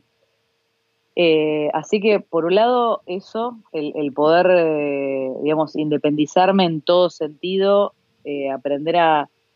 Eso también, la verdad que lo puedes hacer tranquilamente acá a dos cuadras de tu casa y manejar tus finanzas eh, pero tiene una complejidad superior el hacerlo en otro idioma que no es el tuyo, el nativo, y que no tenés a, digamos, a nadie de amistad, digamos, de, de, confianza. Yo con, la gente que fui no los conocía, o sea, los conocía de dos, tres viajes a Córdoba, a La Plata y chau. Eh, y by the way, era la única mujer también en ese grupo. Mm, error. Eh, en Alemania me encontré con un poco más de mujeres en informática, de hecho tengo re buenas amigas todavía, eh, pero, pero tampoco era muy común, ¿eh? no era una barbaridad de mujeres. Eran mucho más, más hombres y de hecho en el, había grupos que caían brasileros, asiáticos, todo, siempre había pocas mujeres, o sea que mi conclusión es que un poco ese tema es, medio generalizado. Eh, pero eso, justamente, abrirme un poco la cabeza a, otras culturas, eh, en particular lo que me, el intercambio lo que me dejó no es solamente la, cultura local alemana y particularmente la, historia de Alemania en la que caí, que, que, la verdad que me abrió los ojos política y económicamente de una forma increíble sino establecer lazos eh, con gente que, es el día de hoy, que, que, los sigo queriendo y nos seguimos viendo, eh, digamos, digitalmente, eh, que, te dejan otros puntos de vista y que además ni siquiera son del mismo palo que el tuyo, o sea, que no, no, no por qué no lo mismo que vos o, o, que están en distintos momentos de la vida. culturas que la verdad que en otros momentos acá, no sé, me hubiese costado mucho acercarme. Eh, hablo de, de, mucho, mucha gente de, de, Irán, de, de, Arabia Saudita, eh, por supuesto todos hombres, todos, todos hombres, que, que, digamos, me abrió mucho la cabeza a otras culturas, eh, también ellos muy abiertos a, a, entender, digamos, cómo es Argentina, todos muy curiosos de entender cómo, cómo somos nosotros, qué hacemos, qué nos gusta hacer. Intercambiamos miles de escenas de que cada uno traía algo típico de, del lugar eh, y, la verdad que lo que más me llevo es eso, como dijiste vos, mucho más le doy peso a, a, la apertura mental de lo que es la diversidad, distintas culturas, eh, distintos puntos de vista versus lo que es eh, el conocimiento en sí. El conocimiento está, pero por supuesto, por supuesto que sí, pero, pero mucho más las amistades. O sea, la, la facultad, el departamento de, era muy gracioso porque yo me sentaba encima al lado de, otra chica que se llamaba Sabine. Así que cuando estamos las dos de espalda a la puerta, grave error. Pero antimateria generaban, ¿cómo puede Nos dábamos vuelta a las dos. No, sí, sí, terrible, terrible. Y ella era de Vox.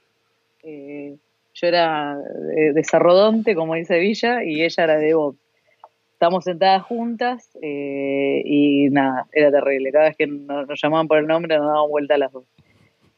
Eh, y, la verdad es que eh, eso, el, conocer gente realmente diferente, pero realmente diferente, diferente a uno, por más que, digamos, que sean del mismo género o no, pero con, con mentalidades diferentes, y, Aparte una cultura diferente, mucha historia totalmente distinta a lo que es la historia argentina y eso, obviamente cuando empezás a conocer eh, a, la gente que viene con un bagaje durante años de, otra cosa, que lo empezás a ver y que ni te, ni te imaginabas que era así. No, no, no, no. Y te cuento ahí una anécdota, Varel, que para mí fue re choqueante y fue una de las, después la mina no sabía dónde meterse, porque fue una discriminación, pero horrible, horrible, eh, que también te deja enseñanzas, ¿eh? Por supuesto.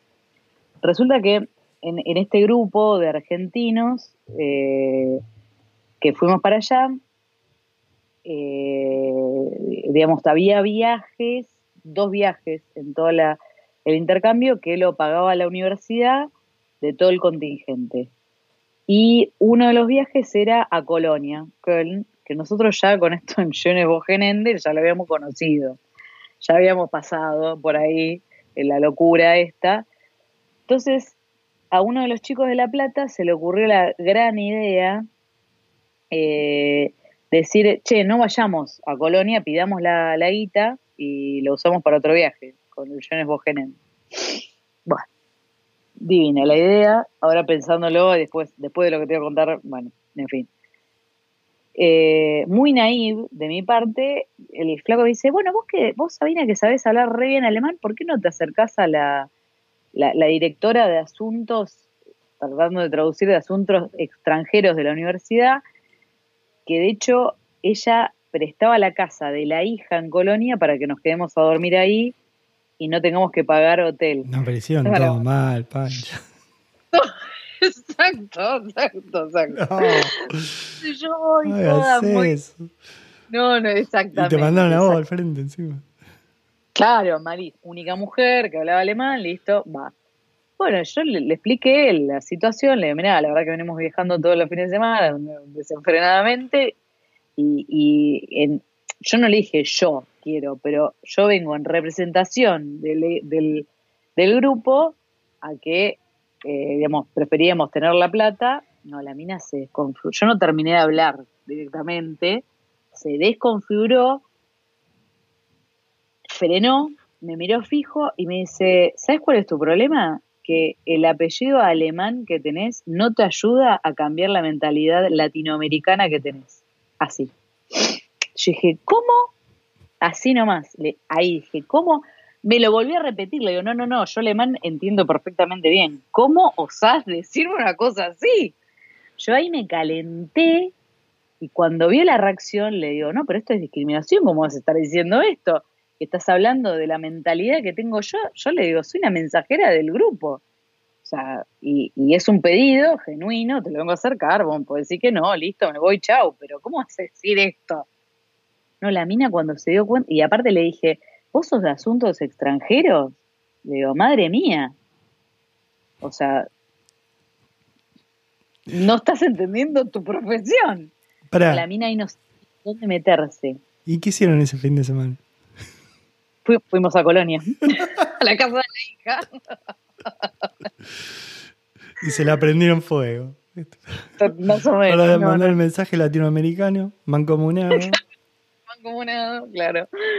No, no, no, pero fue terrible eh, la, frase. Es el día de hoy que me, me, acuerdo, digo, y eso, y tiene que ver con lo que decís vos, la, por ahí la, la historia que tenemos, cómo nos manejamos, el chocarte con la realidad de, otra cultura que, claro, y aparte con la inmadurez de ese momento, como decís vos, yo hoy te lo cuento, digo, me da vergüenza ajena, ¿cómo voy a hacer una cosa así? tendría que haber, pero cacheteado a los pibes, decir, es una locura, ¿cómo se les ocurre? No. Lo que pasa es que también, o sea, e, esa era la época del 1-1, entiendo, pero había... sí. para el argentino siempre fue, y estoy generalizando acá, cosa que no debería ser un medio de comunicación como es esto, pero eh, por lo menos la gente que yo conocí siempre tuvo intención de viajar. Y no era fácil viajar. Entonces, no, era... no es fácil, no es para, el tipo argentino, no, no es fácil viajar. Entonces, una vez que estás ahí, y la verdad querés reventar todos los lugares posibles, no querés repetir. Sí, ese era el sentimiento, tal cual, Varel. Exactamente era ese. Exactamente era ese. Es que, eh, es, que es inevitable, o sea, por eso también en toda esa época del 1-1, que yo la verdad que pegué dos, tres viajes, una cosa así, en esa época, y era, o sea, tenías 20 días y era, o sea, a reventar. Claro, a morir. dormir es de tibio. O sea, a recorrer. igual. Dormir de tibio. Pasaba. Sí. sí, sí, sí, nos pasaba, tenés razón. Sí, me acuerdo que, después para Navidad eso, eso había sido tipo en noviembre, ya hacía bastante fresquito. Eh, en diciembre se, uno de los chicos de Paraná dice, che, ¿por qué no nos alquilábamos dos autos? Eh, ahí, ahí me acuerdo que se había, a partir de este episodio se había dividido entre los mendocinos, eh, yo era la única porteña, y los de Paraná, y los de La Plata, chau, que era, los de La Plata eran los que querían la guita se fueron por otro lado, se cortaron y medio que como ahí no, nos volvimos a encontrar medio al final. Y cae uno de los de Paraná dice, alquilemos dos autos y nos vamos, eh, pues decía, no puede ser que estemos acá y que no, conozcamos otros países, vayamos de gira un poco por, por Austria, Italia, y bueno, ahí nos fuimos en las vacaciones de, de Navidad, Año Nuevo, pues encima pasábamos las fiestas allá, eh, y hicimos... Eh, claro, Múnich, eh, Viena, eh, alguna ciudad más, Innsbruck, me acuerdo que una nieve, que increíble, un frío, pero impresionante, eh, y el norte de Italia, el lago de Como, que divino, toda esa parte de los Alpes, todo eso, todo eso lo recorrimos en dos semanas y llegamos hasta Venecia y ahí nos pegamos la vuelta. Fue matador, porque hacíamos lo que decís vos, o sea, teníamos tipo, en esas dos semanas, tipo tres hostels. Todo el resto era dormir en el auto. Y era nunca más, nunca más en invierno es imposible dormir en el auto. Prendíamos la calefacción, la apagábamos. Prendíamos, la apagábamos. No, no, no. Una locura. Pero era cosa de, de viajar presupuesto cero y De, estar ahí, querer vivirlo, de querer aprovechar. Me acuerdo que ese era el, sentimiento de decir, bueno, ya que estamos acá, hagámoslo. Eh, ya hoy no me daría ni el cuerpo ni la gana para hacer una cosa así, una locura. No, pero es, así. Aparte, en esa época, sobre todo, yo recuerdo que, que donde te cruzabas había argentinos. Era porque estaban todos en, en, una, en modalidad de esa hora. Si, no viajamos es ahora. Y, y la verdad es que se, se viajaba, veías pibes que viajaban en unas condiciones que era, bueno, a ver qué onda, ¿viste?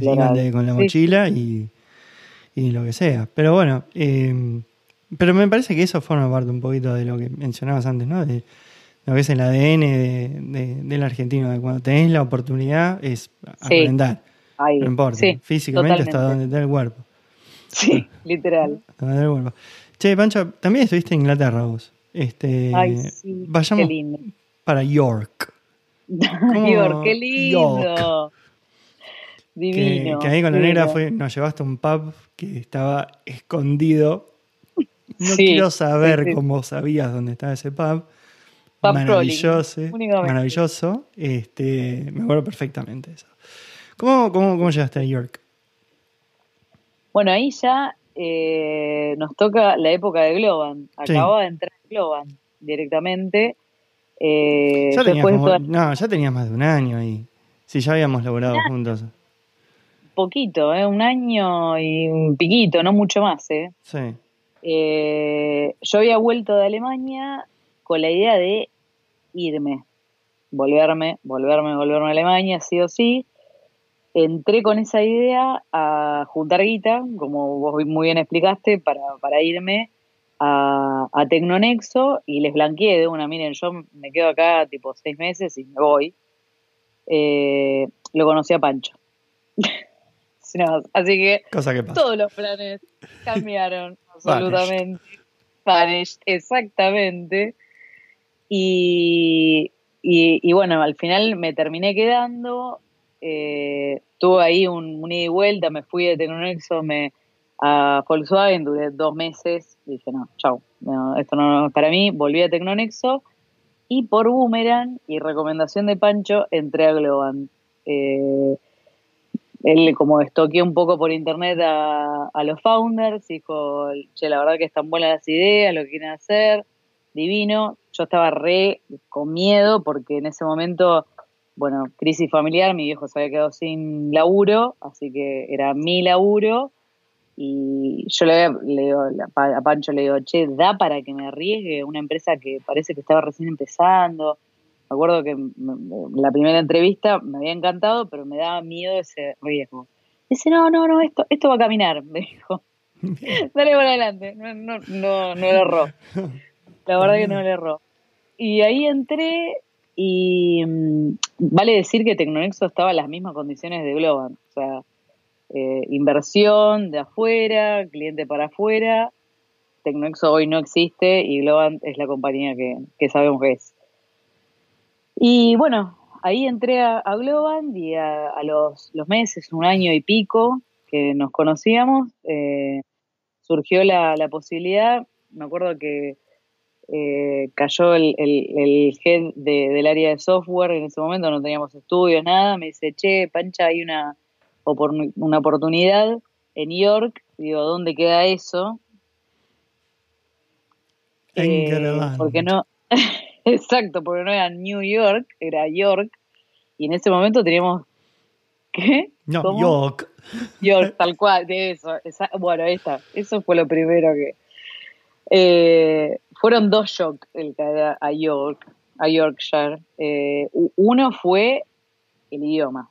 Dije, sí, no hablan inglés ahí. Yo no, inglés. yo no aprendí inglés. O sea, dije, cuando caí, después de no sé cuánto, 25 horas de avión, no, 12, 12 horas de de British Airways y un tren de tan solo, como decís vos, 3, 4 horas hasta de Londres a York, me bajé y empecé a escuchar y dije, che, esto no es inglés. O sea, o me enseñaron mal en el colegio o qué pasó acá. La verdad que me costó bastante y cambiar algunas cosas y, y la otra fue la mentalidad inglesa. Yo venía muy caseta alemán de que todo me lo decían así de frente como fue esta amable mujer de asuntos extranjeros, no. Tenía que adivinar lo que realmente me querían decir. O sea, fue primer paredón que me comí. Yo iba como una campeona pensando que, bueno, si estoy haciendo algo mal, en algún momento me van a dar feedback, me van a decir las cosas de frente. Todo muy polite, muy divino. Claro, después te enterabas que no, que estaba todo repodrido, ¿viste? Decís, pero ¿cómo no me decís las cosas? Bueno, así que esos fueron los dos shocks grandes que tuve eh, de apertura mental de que las culturas no son, ninguna es igual a la otra, nada, ni comparable. Uno después con el tiempo, con, con el, con el inglés británico, hay expresiones que ya te das cuenta que está todo mal. Sí, está que, todo mal. es dice, "Mm, I hear you. Está todo mal. Todo ahí, ahí sabes que tenés que intervenir todo. Este, pero bueno, al principio pasa eso. O sea, tenés. hay- políticamente son, o sea, eh, son polite, pero Ah, terrible, terrible, terrible. Pero en realidad muchas veces no piensan lo que te están diciendo, porque están educados Sí, sí. así. O sea, yo me acuerdo que haber hablado sí, con, con, con pibes de ahí y me decía, mirá, nosotros estamos educados a que si la comida que vos me estás dando es una mierda, te tengo que decir que es rica y Sí. después veré qué hago. Pero voy al tengo- McDonald's. me Claro, ¿viste? pero te tengo que decir que es rica. Y yo decía, pero Sí. decime que es horrible, te hago otra cosa. ¿viste? Y, no, me dice, it's British. y, y Claro. así. Sí, sí, sí, totalmente. Eh, así que, co- perdón, eh, Varel, ¿cómo estamos con el audio? Porque a mí Ah, se me acabó. Sí, cambió el audio. Eh, Ah. No sé ahora por dónde estás entrando, creo que por... eh, Perdón. bueno, Espera, a ver, espera. bueno, estamos, vamos a la tanda. la tenemos acá a la pancha que está recuperando auriculares. No te escucho. No, a ver. em, no te escucho. Ahora, no, ¿No? ahora sí. ¿Me contestas? ¿Ahora sí? ¿Cómo puede ser? Bueno, Eh, perdón, perdón por este interludio técnico. no hay problema. Lo- los voy a revolear por la ventana estos AirPods en cualquier momento. Bueno, y escúchame, volviendo a York, que fuera que ahí fuiste a trabajar una historia totalmente distinta, o sea, ya eh, eh, fuiste como un año, este, en el medio fuiste y volviste, que Sí. de ahí eh, el aprendizaje, bueno, me estabas mencionando el tema de la cultura inglesa, y bueno, el tema del idioma, pero después a, nivel personal, ¿qué, qué te llevaste de ahí? De otra espe- o sea, porque eh, cada uno, y perdón que no te dejo contestar, pero eh, No, o sea, la- las veces en, en que vivís afuera, cada, cada uno te da una enseñanza distinta y, y la verdad que, eh, qué sé yo, yo, yo saqué mis propias enseñanzas dentro de lo que era eh, eh, Inglaterra, también saqué mis enseñanzas acá en Estados Unidos, pero vos, o sea, de Alemania ya entendí, ahora de Inglaterra, ¿qué aprendiste? que, que eh, digamos que todo es bastante más simple. Yo venía, como te contaba, y ahí vos diste en el clavo. eh, mucho de la, de la mentalidad o de la cultura de, de, digamos, de una región, un pueblo, se ve en el idioma. Así como te dije, yo aprendí alemán y de repente cuando vi el inglés era como simplificar ecuaciones me pasó en la vida eso directamente. Y nos pasó con Pancho un ejemplo, yo me venía dando cuenta, pero con él fue terrible, que nosotros veníamos de hacer la luna de miel base en Inglaterra y los trenes era, entenderlos era, más allá del idioma de que Pancho no entendía alemán, eh, había un tema de diseño simple. Vos tenés North, eh, South o East o West y sabés para dónde vas y no hay mucha complejidad, pasa en el, en tube eh, mucho y en los trenes en general, o sea que, que, eh, entender el... Parece una pavada lo que estoy diciendo, ahora te voy a explicar el, sistema alemán y me vas a entender perfectamente lo que te digo. Es muy intuitivo entender eh, los horarios de los trenes, dónde, dónde, digamos, dónde paran, por dónde pasan. Eh, es súper simple. Cuando después de este episodio que te conté caímos en Berlín, era día de, eh, de huelga. Nunca me había pasado en Alemania. Huelga no había, no había trenes, había, pero muy pocos. Y vamos con Pancho desde el aeropuerto. Por supuesto, EasyJet para eh, muy lejos, en los aeropuertos fuera de lo que es... eh, en Austria te deja. no, extremo, tal cual. Sí, le- Tal aeropuertos Tier 3 son, son todos, sí. Y, y, te digo, los ingleses son súper serviciales, o sea, lo polite, lo positivo, siempre el mensaje positivo que te dan, contrastado con lo que te voy a contar, que llegamos ahí en Alemania, no había trenes, nos tenemos que ir del aeropuerto, que no era de noche. Eh, vamos todos, turistas, a la, digamos, había unos italianos que pobre estaban re perdidos, no entendían nada, miraban el, eh, digamos, el, eh, los horarios de los trenes y no entendían nada, nada.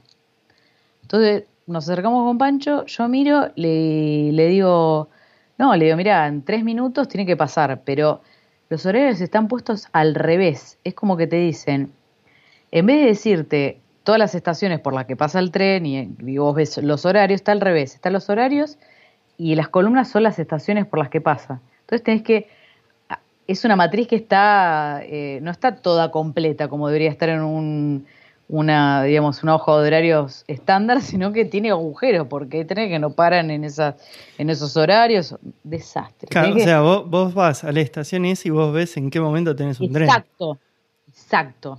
Y tenés que ver dónde para ese tren. Entonces los tanos estaban así como diciendo, no sé qué hacer. O sea, no sé qué hacer. Ilegible. Yo como ya venía de, vivir ahí, lo entendía al toque, medio que, bueno, como pancha, hago wipe clean de muchas cosas, tuve de ahí un tiempo para recordar cómo era. Resulta que le digo, le digo, Pancho, en tres minutos pasa el tren que nos tiene que dejar en el centro de, de, Berlín. Nino. Pancho dice, che, yo no veo nada, acá no pasa nada. A todo esto, había un tren parado ahí en el andén. Había un tren parado. Eh, pero como que el andén tenía varias entradas, o sea, tenía las dos, había uno que estaba parado, pero podía venir por el otro lado. Y había una mina cruzada de, de brazos, la, guarda, así. Entonces, eh, Pancho me dice, che, ¿no será que este tren, hasta ahí no sabíamos que había huelga, ¿eh? ninguna señalización de nada. Viste que en Inglaterra te ponen los, pizarroncito con todas las, noticias más, este, destacadas, olvídate. Agradecé que había el pizarroncito con los horarios. Entonces me acerco, le digo, discúlpeme, ¿este tren va para, para el centro de Berlín? No, me dice. Ah, bueno. Fin. Entonces yo digo, bueno, no, no puede ser, o sea, no puedo quedar con este quilombo. Bueno, decime por qué estaciones pasa. Re de mala gana. Me dice Sarlanga, Sarlanguita, Sarasa, Sasasa. Y, Berlín, eh, ahora no me acuerdo cuál es la, central. Y, seguía, ¿viste? Le digo, bueno, pero pasa. Ah, no, vos me dijiste si iba. Yo casi la mato. Casi la mato. O sea, re literal la pregunta. O sea, si, si no terminaba ahí, no. O sea, ella pensó que yo le preguntaba que si terminaba ahí. Digo, no, no, yo quiero ir ahí. Me dice, sí, sí, sí, eh, y, dale, subite porque ya se está yendo. Digo, no, no, pero pará, le digo, toda esta gente son extranjeros que, que necesitan ir al centro de Berlín, avisémosle.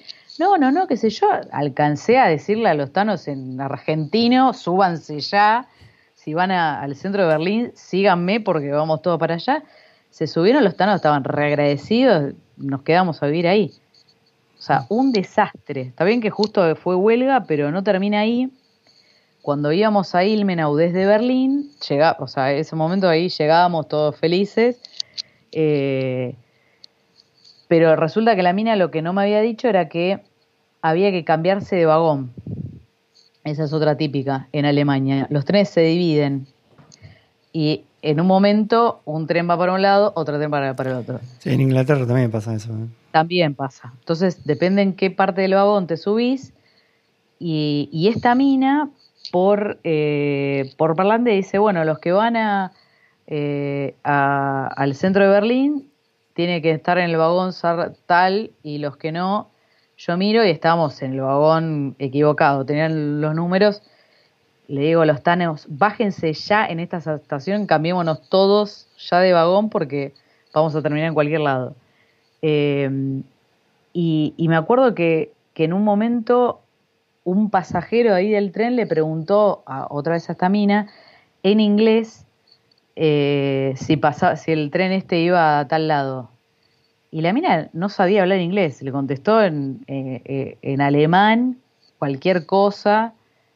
Yo ahí haciéndole de, de traductora era un español que, encima medio que le hablaba en español, ni siquiera en inglés. Bueno, ponele voluntad. Ponele voluntad. ponele voluntad. Bueno, pero no había voluntad de ningún lado, de esta mina mucho menos. Y bueno, terminamos llegando. Y la, otra anécdota así, digamos, complicada respecto a experiencia de transporte fue cuando quisimos ir desde Berlín a Ilmena o el pueblito este, eh, fuimos a la central de trenes que tenía cinco eh, pisos. O sea, los trenes paraban en cinco pisos diferentes. Para kilómetros. una cosa, claro, tal cual. Para kilómetros. Con Pancho fuimos desesperados como una hora antes, nos terminamos subiendo dos minutos antes al tren. No lo encontrábamos, no lo encontrábamos. No había forma porque subíamos, mirábamos los televisores eh, y te decían el andén 5. Íbamos al andén 5 y el tren no era. No era, no era, no era, no era ese tren, no era ese tren. Hasta que ya desesperada porque se nos iba el tren que se iba al pueblo, eh, se me cayó la ficha de que en el mismo andén paran varios trenes. O sea, es como que están, cuando es, la central, están estacionados en distintos pedazos del, del andén. Son andenes larguísimos. Le digo a Pancho, agarrá las valijas y empecemos a correr hasta que encontremos el tren.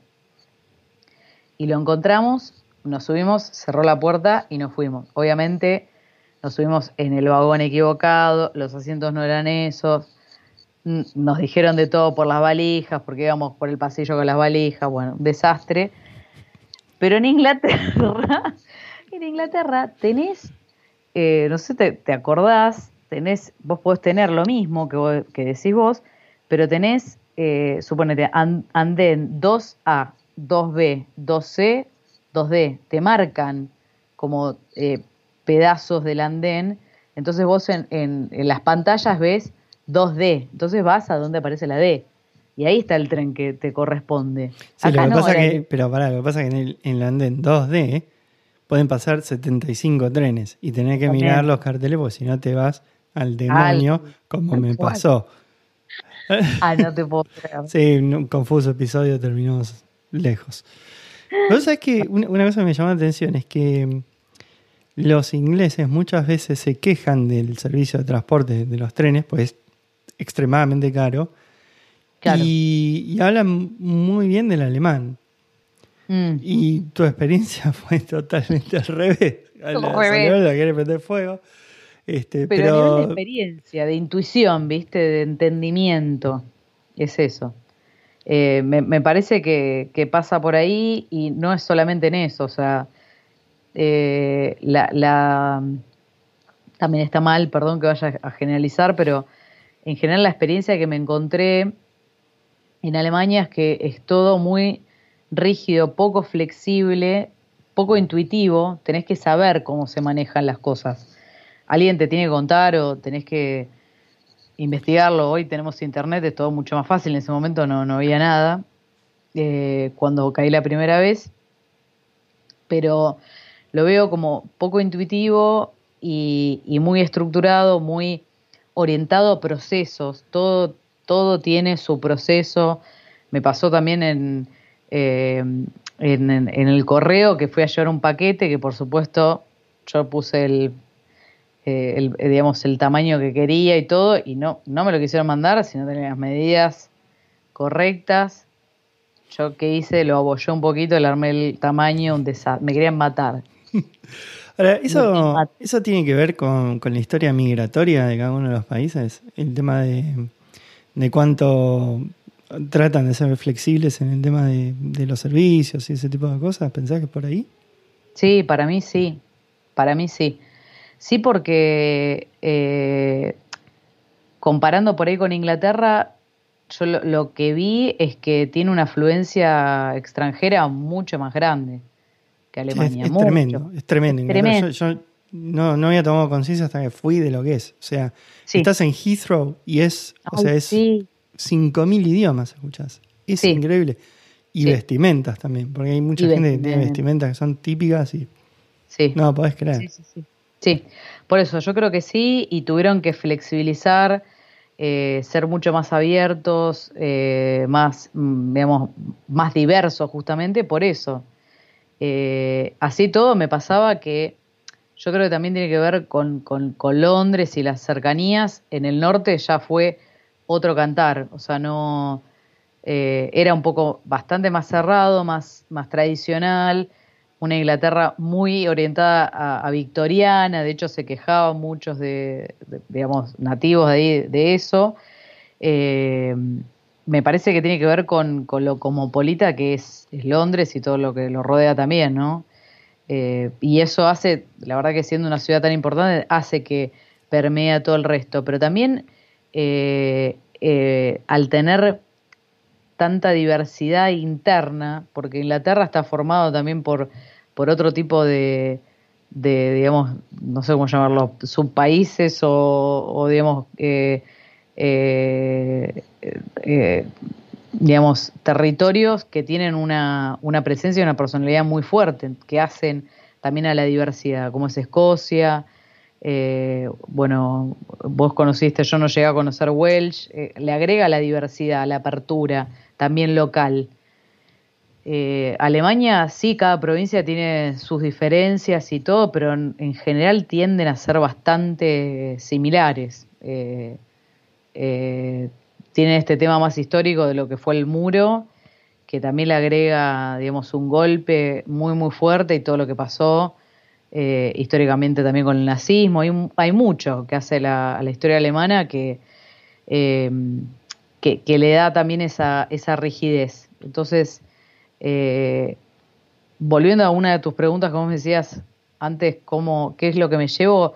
Es eso, la apertura mental de empezar a entender al otro de dónde viene eh, y no, no tratar de, imponer mi forma o con la que vengo yo, sino de, tener una empatía mucho mayor a, a, lo que decíamos recién, o sea, de entender un inglés cuando te está diciendo algo, pero en realidad te quiere decir otra cosa.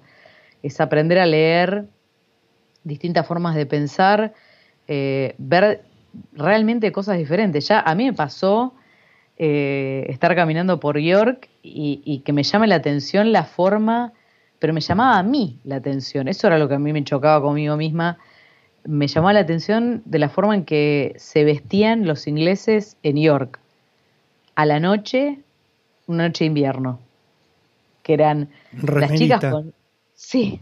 Remerita, o vestido con una... Sí, en pelota. Y un frío que yo estaba con...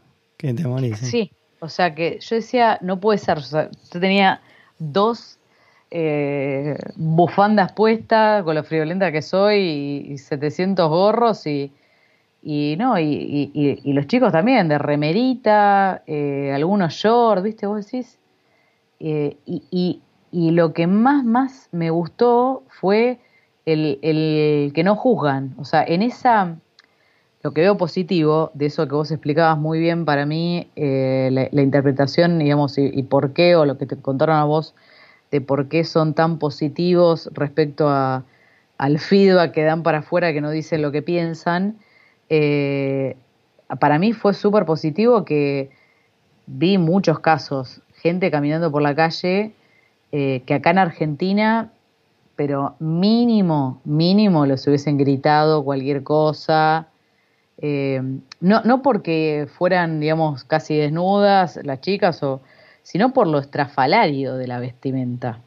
O sea, eh, por ahí botas altísimas eh, o, vestidos medio de una textura media rara, tipo vinilo, y estaba todo bien. O sea, cosas que por ahí acá en Argentina no las ves, salvo que vayas a un recital o, digamos, a algún eh, bar medio un poco más de culto, allá, o sea, veía gente, yo vi gente así, un día cualquiera, caminando por la calle, con muchísimos tatuajes, por ejemplo, piercings, y, estaba todo re bien en el, trabajo, eh, eh, nadie les decía nada, ni los discriminaba, ni le hacían comentarios, ni, ni era que había un cuchicheo de, che, ¿viste Pepito cómo se vino? o la cantidad de tatuajes. Como que está todo bien y nadie se mete en tu vida, nadie te va a opinar eh, sobre, sobre cómo te vestís. Eso, la verdad que me gustó, me, pareció súper positivo. Que viene a colación un poco, creo, de no, no decir lo que piensa. Yo no creo que. Eh, o, ya, eh, digamos, haberse criado con esa diversidad que, que es normal. yo, te digo que para mí, perdón, te, interrumpo, para mí ya, ya no llama la atención, porque ya no llama la atención. yo te digo, acá en California eh, es, también hay una diversidad que es brutal y ya no, no llama la atención. O sea, es eh, pasa inadvertido. Entonces ya es, nosotros en Argentina no, no estamos acostumbrados, no, no, no estamos acostumbrados a, a ver variedad de cosas. No estamos acostumbrados, estamos muy, muy eh, fixed en, en, algunas cosas, entonces cuando empezamos a ver cosas distintas y no, realmente llama atención, culturalmente somos de expresarlo, también, con lo cual es una bomba de tiempo. Pero llega un momento que ya se te hace eh, parte de una, variable de entorno, Ya, ya, ya está, está ahí. Sí, sí, sí, 100%. no y a mí me, me pasó, sí, me pasó en Inglaterra y acá en California, pero, o sea, pero que es verdad. Uy, casi me mato. Ni hablar. Bueno, Pancha, ¿cómo venís? Son vamos, casi dos horas. Madre mía, no. increíble. La verdad es que disfruté un montón. Pasa que haces preguntas muy, muy interesantes, te digo. Muy, por lo menos para mí, muy profundas. Bueno, eh, te, voy a hacer una preguntita más si, si te da el cuero todavía. Em, dale, dale. Eh, una, una, cosa que te pasó eh, últimamente fue, empezaste a ser más figura pública, empezaste a hablar ante mucha gente, bueno, tuve la suerte de, de, verte así como speaker en inglés, cosa que no, no, es tan simple. ¿Cómo, cómo, cómo llevaste esa experiencia de, de, de un día para otro? De decir, bueno, Uy, cuánta gente, me quiero morir. Sí, recuerdo ese sentimiento. Sí, la primera charla que tuve exactamente ese sentimiento de subir y decir, ay no, esto es mucha gente. Me quiero morir, en serio. Eh, fue en una, una, una apertura de arranqué retranqui eh, de, Amazon en Nueva York hablando sobre Big Data y, y y lo que hacemos en Globant. Eh, la verdad que todas las caras, temprano a la mañana, ni bien estaba abriendo el evento, me, la verdad que me choqueó. Dije, wow, esto, esto es complicado. Pero bueno, eh, había varios Glovers del otro lado de hinchada que, la verdad que me transmitieron mucha confianza. Eh, ni hablar que fue, para mí fue emocionante contar en muy poco tiempo la historia de Globan, eh, una empresa argentina que, que arrancamos desde acá y para, para el mundo fue muy emocionante ir a hablar de un tema súper candente y ahí ya cuando entré en el tema, ya está. Eh, pero... ¿Cuánta gente había? Y fácil, 150 personas. Fácil. Sí, ese es naco. No, no. naco. Y todos, viste, te miran como diciendo, claro. A ver, ¿qué va a decir esta piba? O uno, uno se imagina, siempre se imagina lo peor, viste, por ahí están pensando lo que desayunaron a la mañana, nada que ver. Sí, nada que ver. Nada que ver, pero es lo que exactamente lo que decís vos. Para mí fue fundamental eh, romper ese, esos segundos eternos del principio y a partir de eso lo que aprendí es que eh, para mí en cualquier charla siempre es fundamental tener muy claras las primeras líneas que voy a decir porque sé que los primeros segundos son claves en, primero, cómo arranco la charla, eh, si logro capturar la atención y, además me da, me da confianza para tirarme en el tema. Eh, yo cuando ya me motivo y entro en la charla, pasó recién, como que es otro, el otro peligro que tengo, ¿no? Me doy cuenta del tiempo, acá dejé las riendas sueltas. En una charla estoy totalmente friqueada mirando el, horario para poder eh, terminar a tiempo, pero eh, para mí es fundamental el, el, kick-off, cómo lo hago y cómo engancho eh, la conversación y, y, la audiencia, o sea, tener una, una sabia Glover, amiga nuestra, me dijo hace muchos años, eh, la clave es prepararse. No sé si te suena. Sí, creo que lo mencionaste en la primera hora entera de, la charla. Ah, eso que sos preparándote para las cosas. Sí, pero Marina hace muchos años, cuando laburábamos, me, me dijo, eso me quedó grabado a fuego. Marina Salarí, eh, Mira, me decía Pancha, la clave es prepararse. Y la verdad que tiene razón, o sea, eh, lo, lo, lo veo desde dos puntos de vista. Por un lado, eh, construir autoconfianza, ¿no? Algo que ya más personal mío, a mí no me da hablar de algo que no sé, o sea, o que no, no tengo interiorizado. Eso de chamullar, salir a improvisar de algún tema sin haber o vivido eso, o estudiado, o experimentado me cuesta, me cuesta horrores. Eh, y por otro lado, eh, la preparación te da también un ejercicio que todavía la verdad que tengo mucho camino por recorrer en cómo contás historias, cómo capturás a la audiencia, cómo eh, transmitís tu idea de una forma simple, que atrape, que genere un poco de, de, digamos, de incertidumbre y que, y que deje algún mensaje. Eh, lo importante es que, haya, esto sí me lo enseñaste vos, Parel, eh, que haya poco, o sea, que los mensajes sean no 10, 20 mensajes, sino 3, 4, pero súper claros, me, acuerdo patente, eh, ayudándome con un mail donde me dice, no, Panchita, esto es así, son bullets. me, acuerdo claro. Los bullets, sí los bullets. Suena, a mí eso, sí. Sí, sí. Y eso te ayuda, prepararte, pero como te decía al principio, no sobre prepararte. O sea, para mí, por ejemplo, sobre prepararte eh, y aprenderte de memoria lo que vas a decir es malísimo. Le saca naturalidad a, las cosas y, y, frescura, o sea, no, no, no está para nada bueno o leértelo eh, tener que leerte algún guion tampoco, o sea, no, no, no, yo no me siento cómoda ahí eh, y prefiero sí tener alguna variable de improvisación y, y, ver un poco cómo se dan las, las preguntas en la charla o, digamos, o, por dónde va la, la, cuestión, si es una entrevista. Tener algún factor de sorpresa está bueno. factor de sorpresa.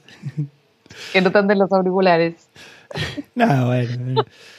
Y, bueno, Pancha, vamos a ir cerrando, son dos horas. Este, te agradezco una enormidad este tiempo, esta charla. Mm, acá mandó saludos al gato Chicurel, entre paréntesis. Ay, grande, Bueno, así que bueno, muchas gracias. Gracias, gente, por los que estuvieron escuchando. Chiavedemo. Chao, muchas gracias a todos. Gracias, Varel, por esta oportunidad. Bye, bye. Beso grande. Chao. Chao, chao.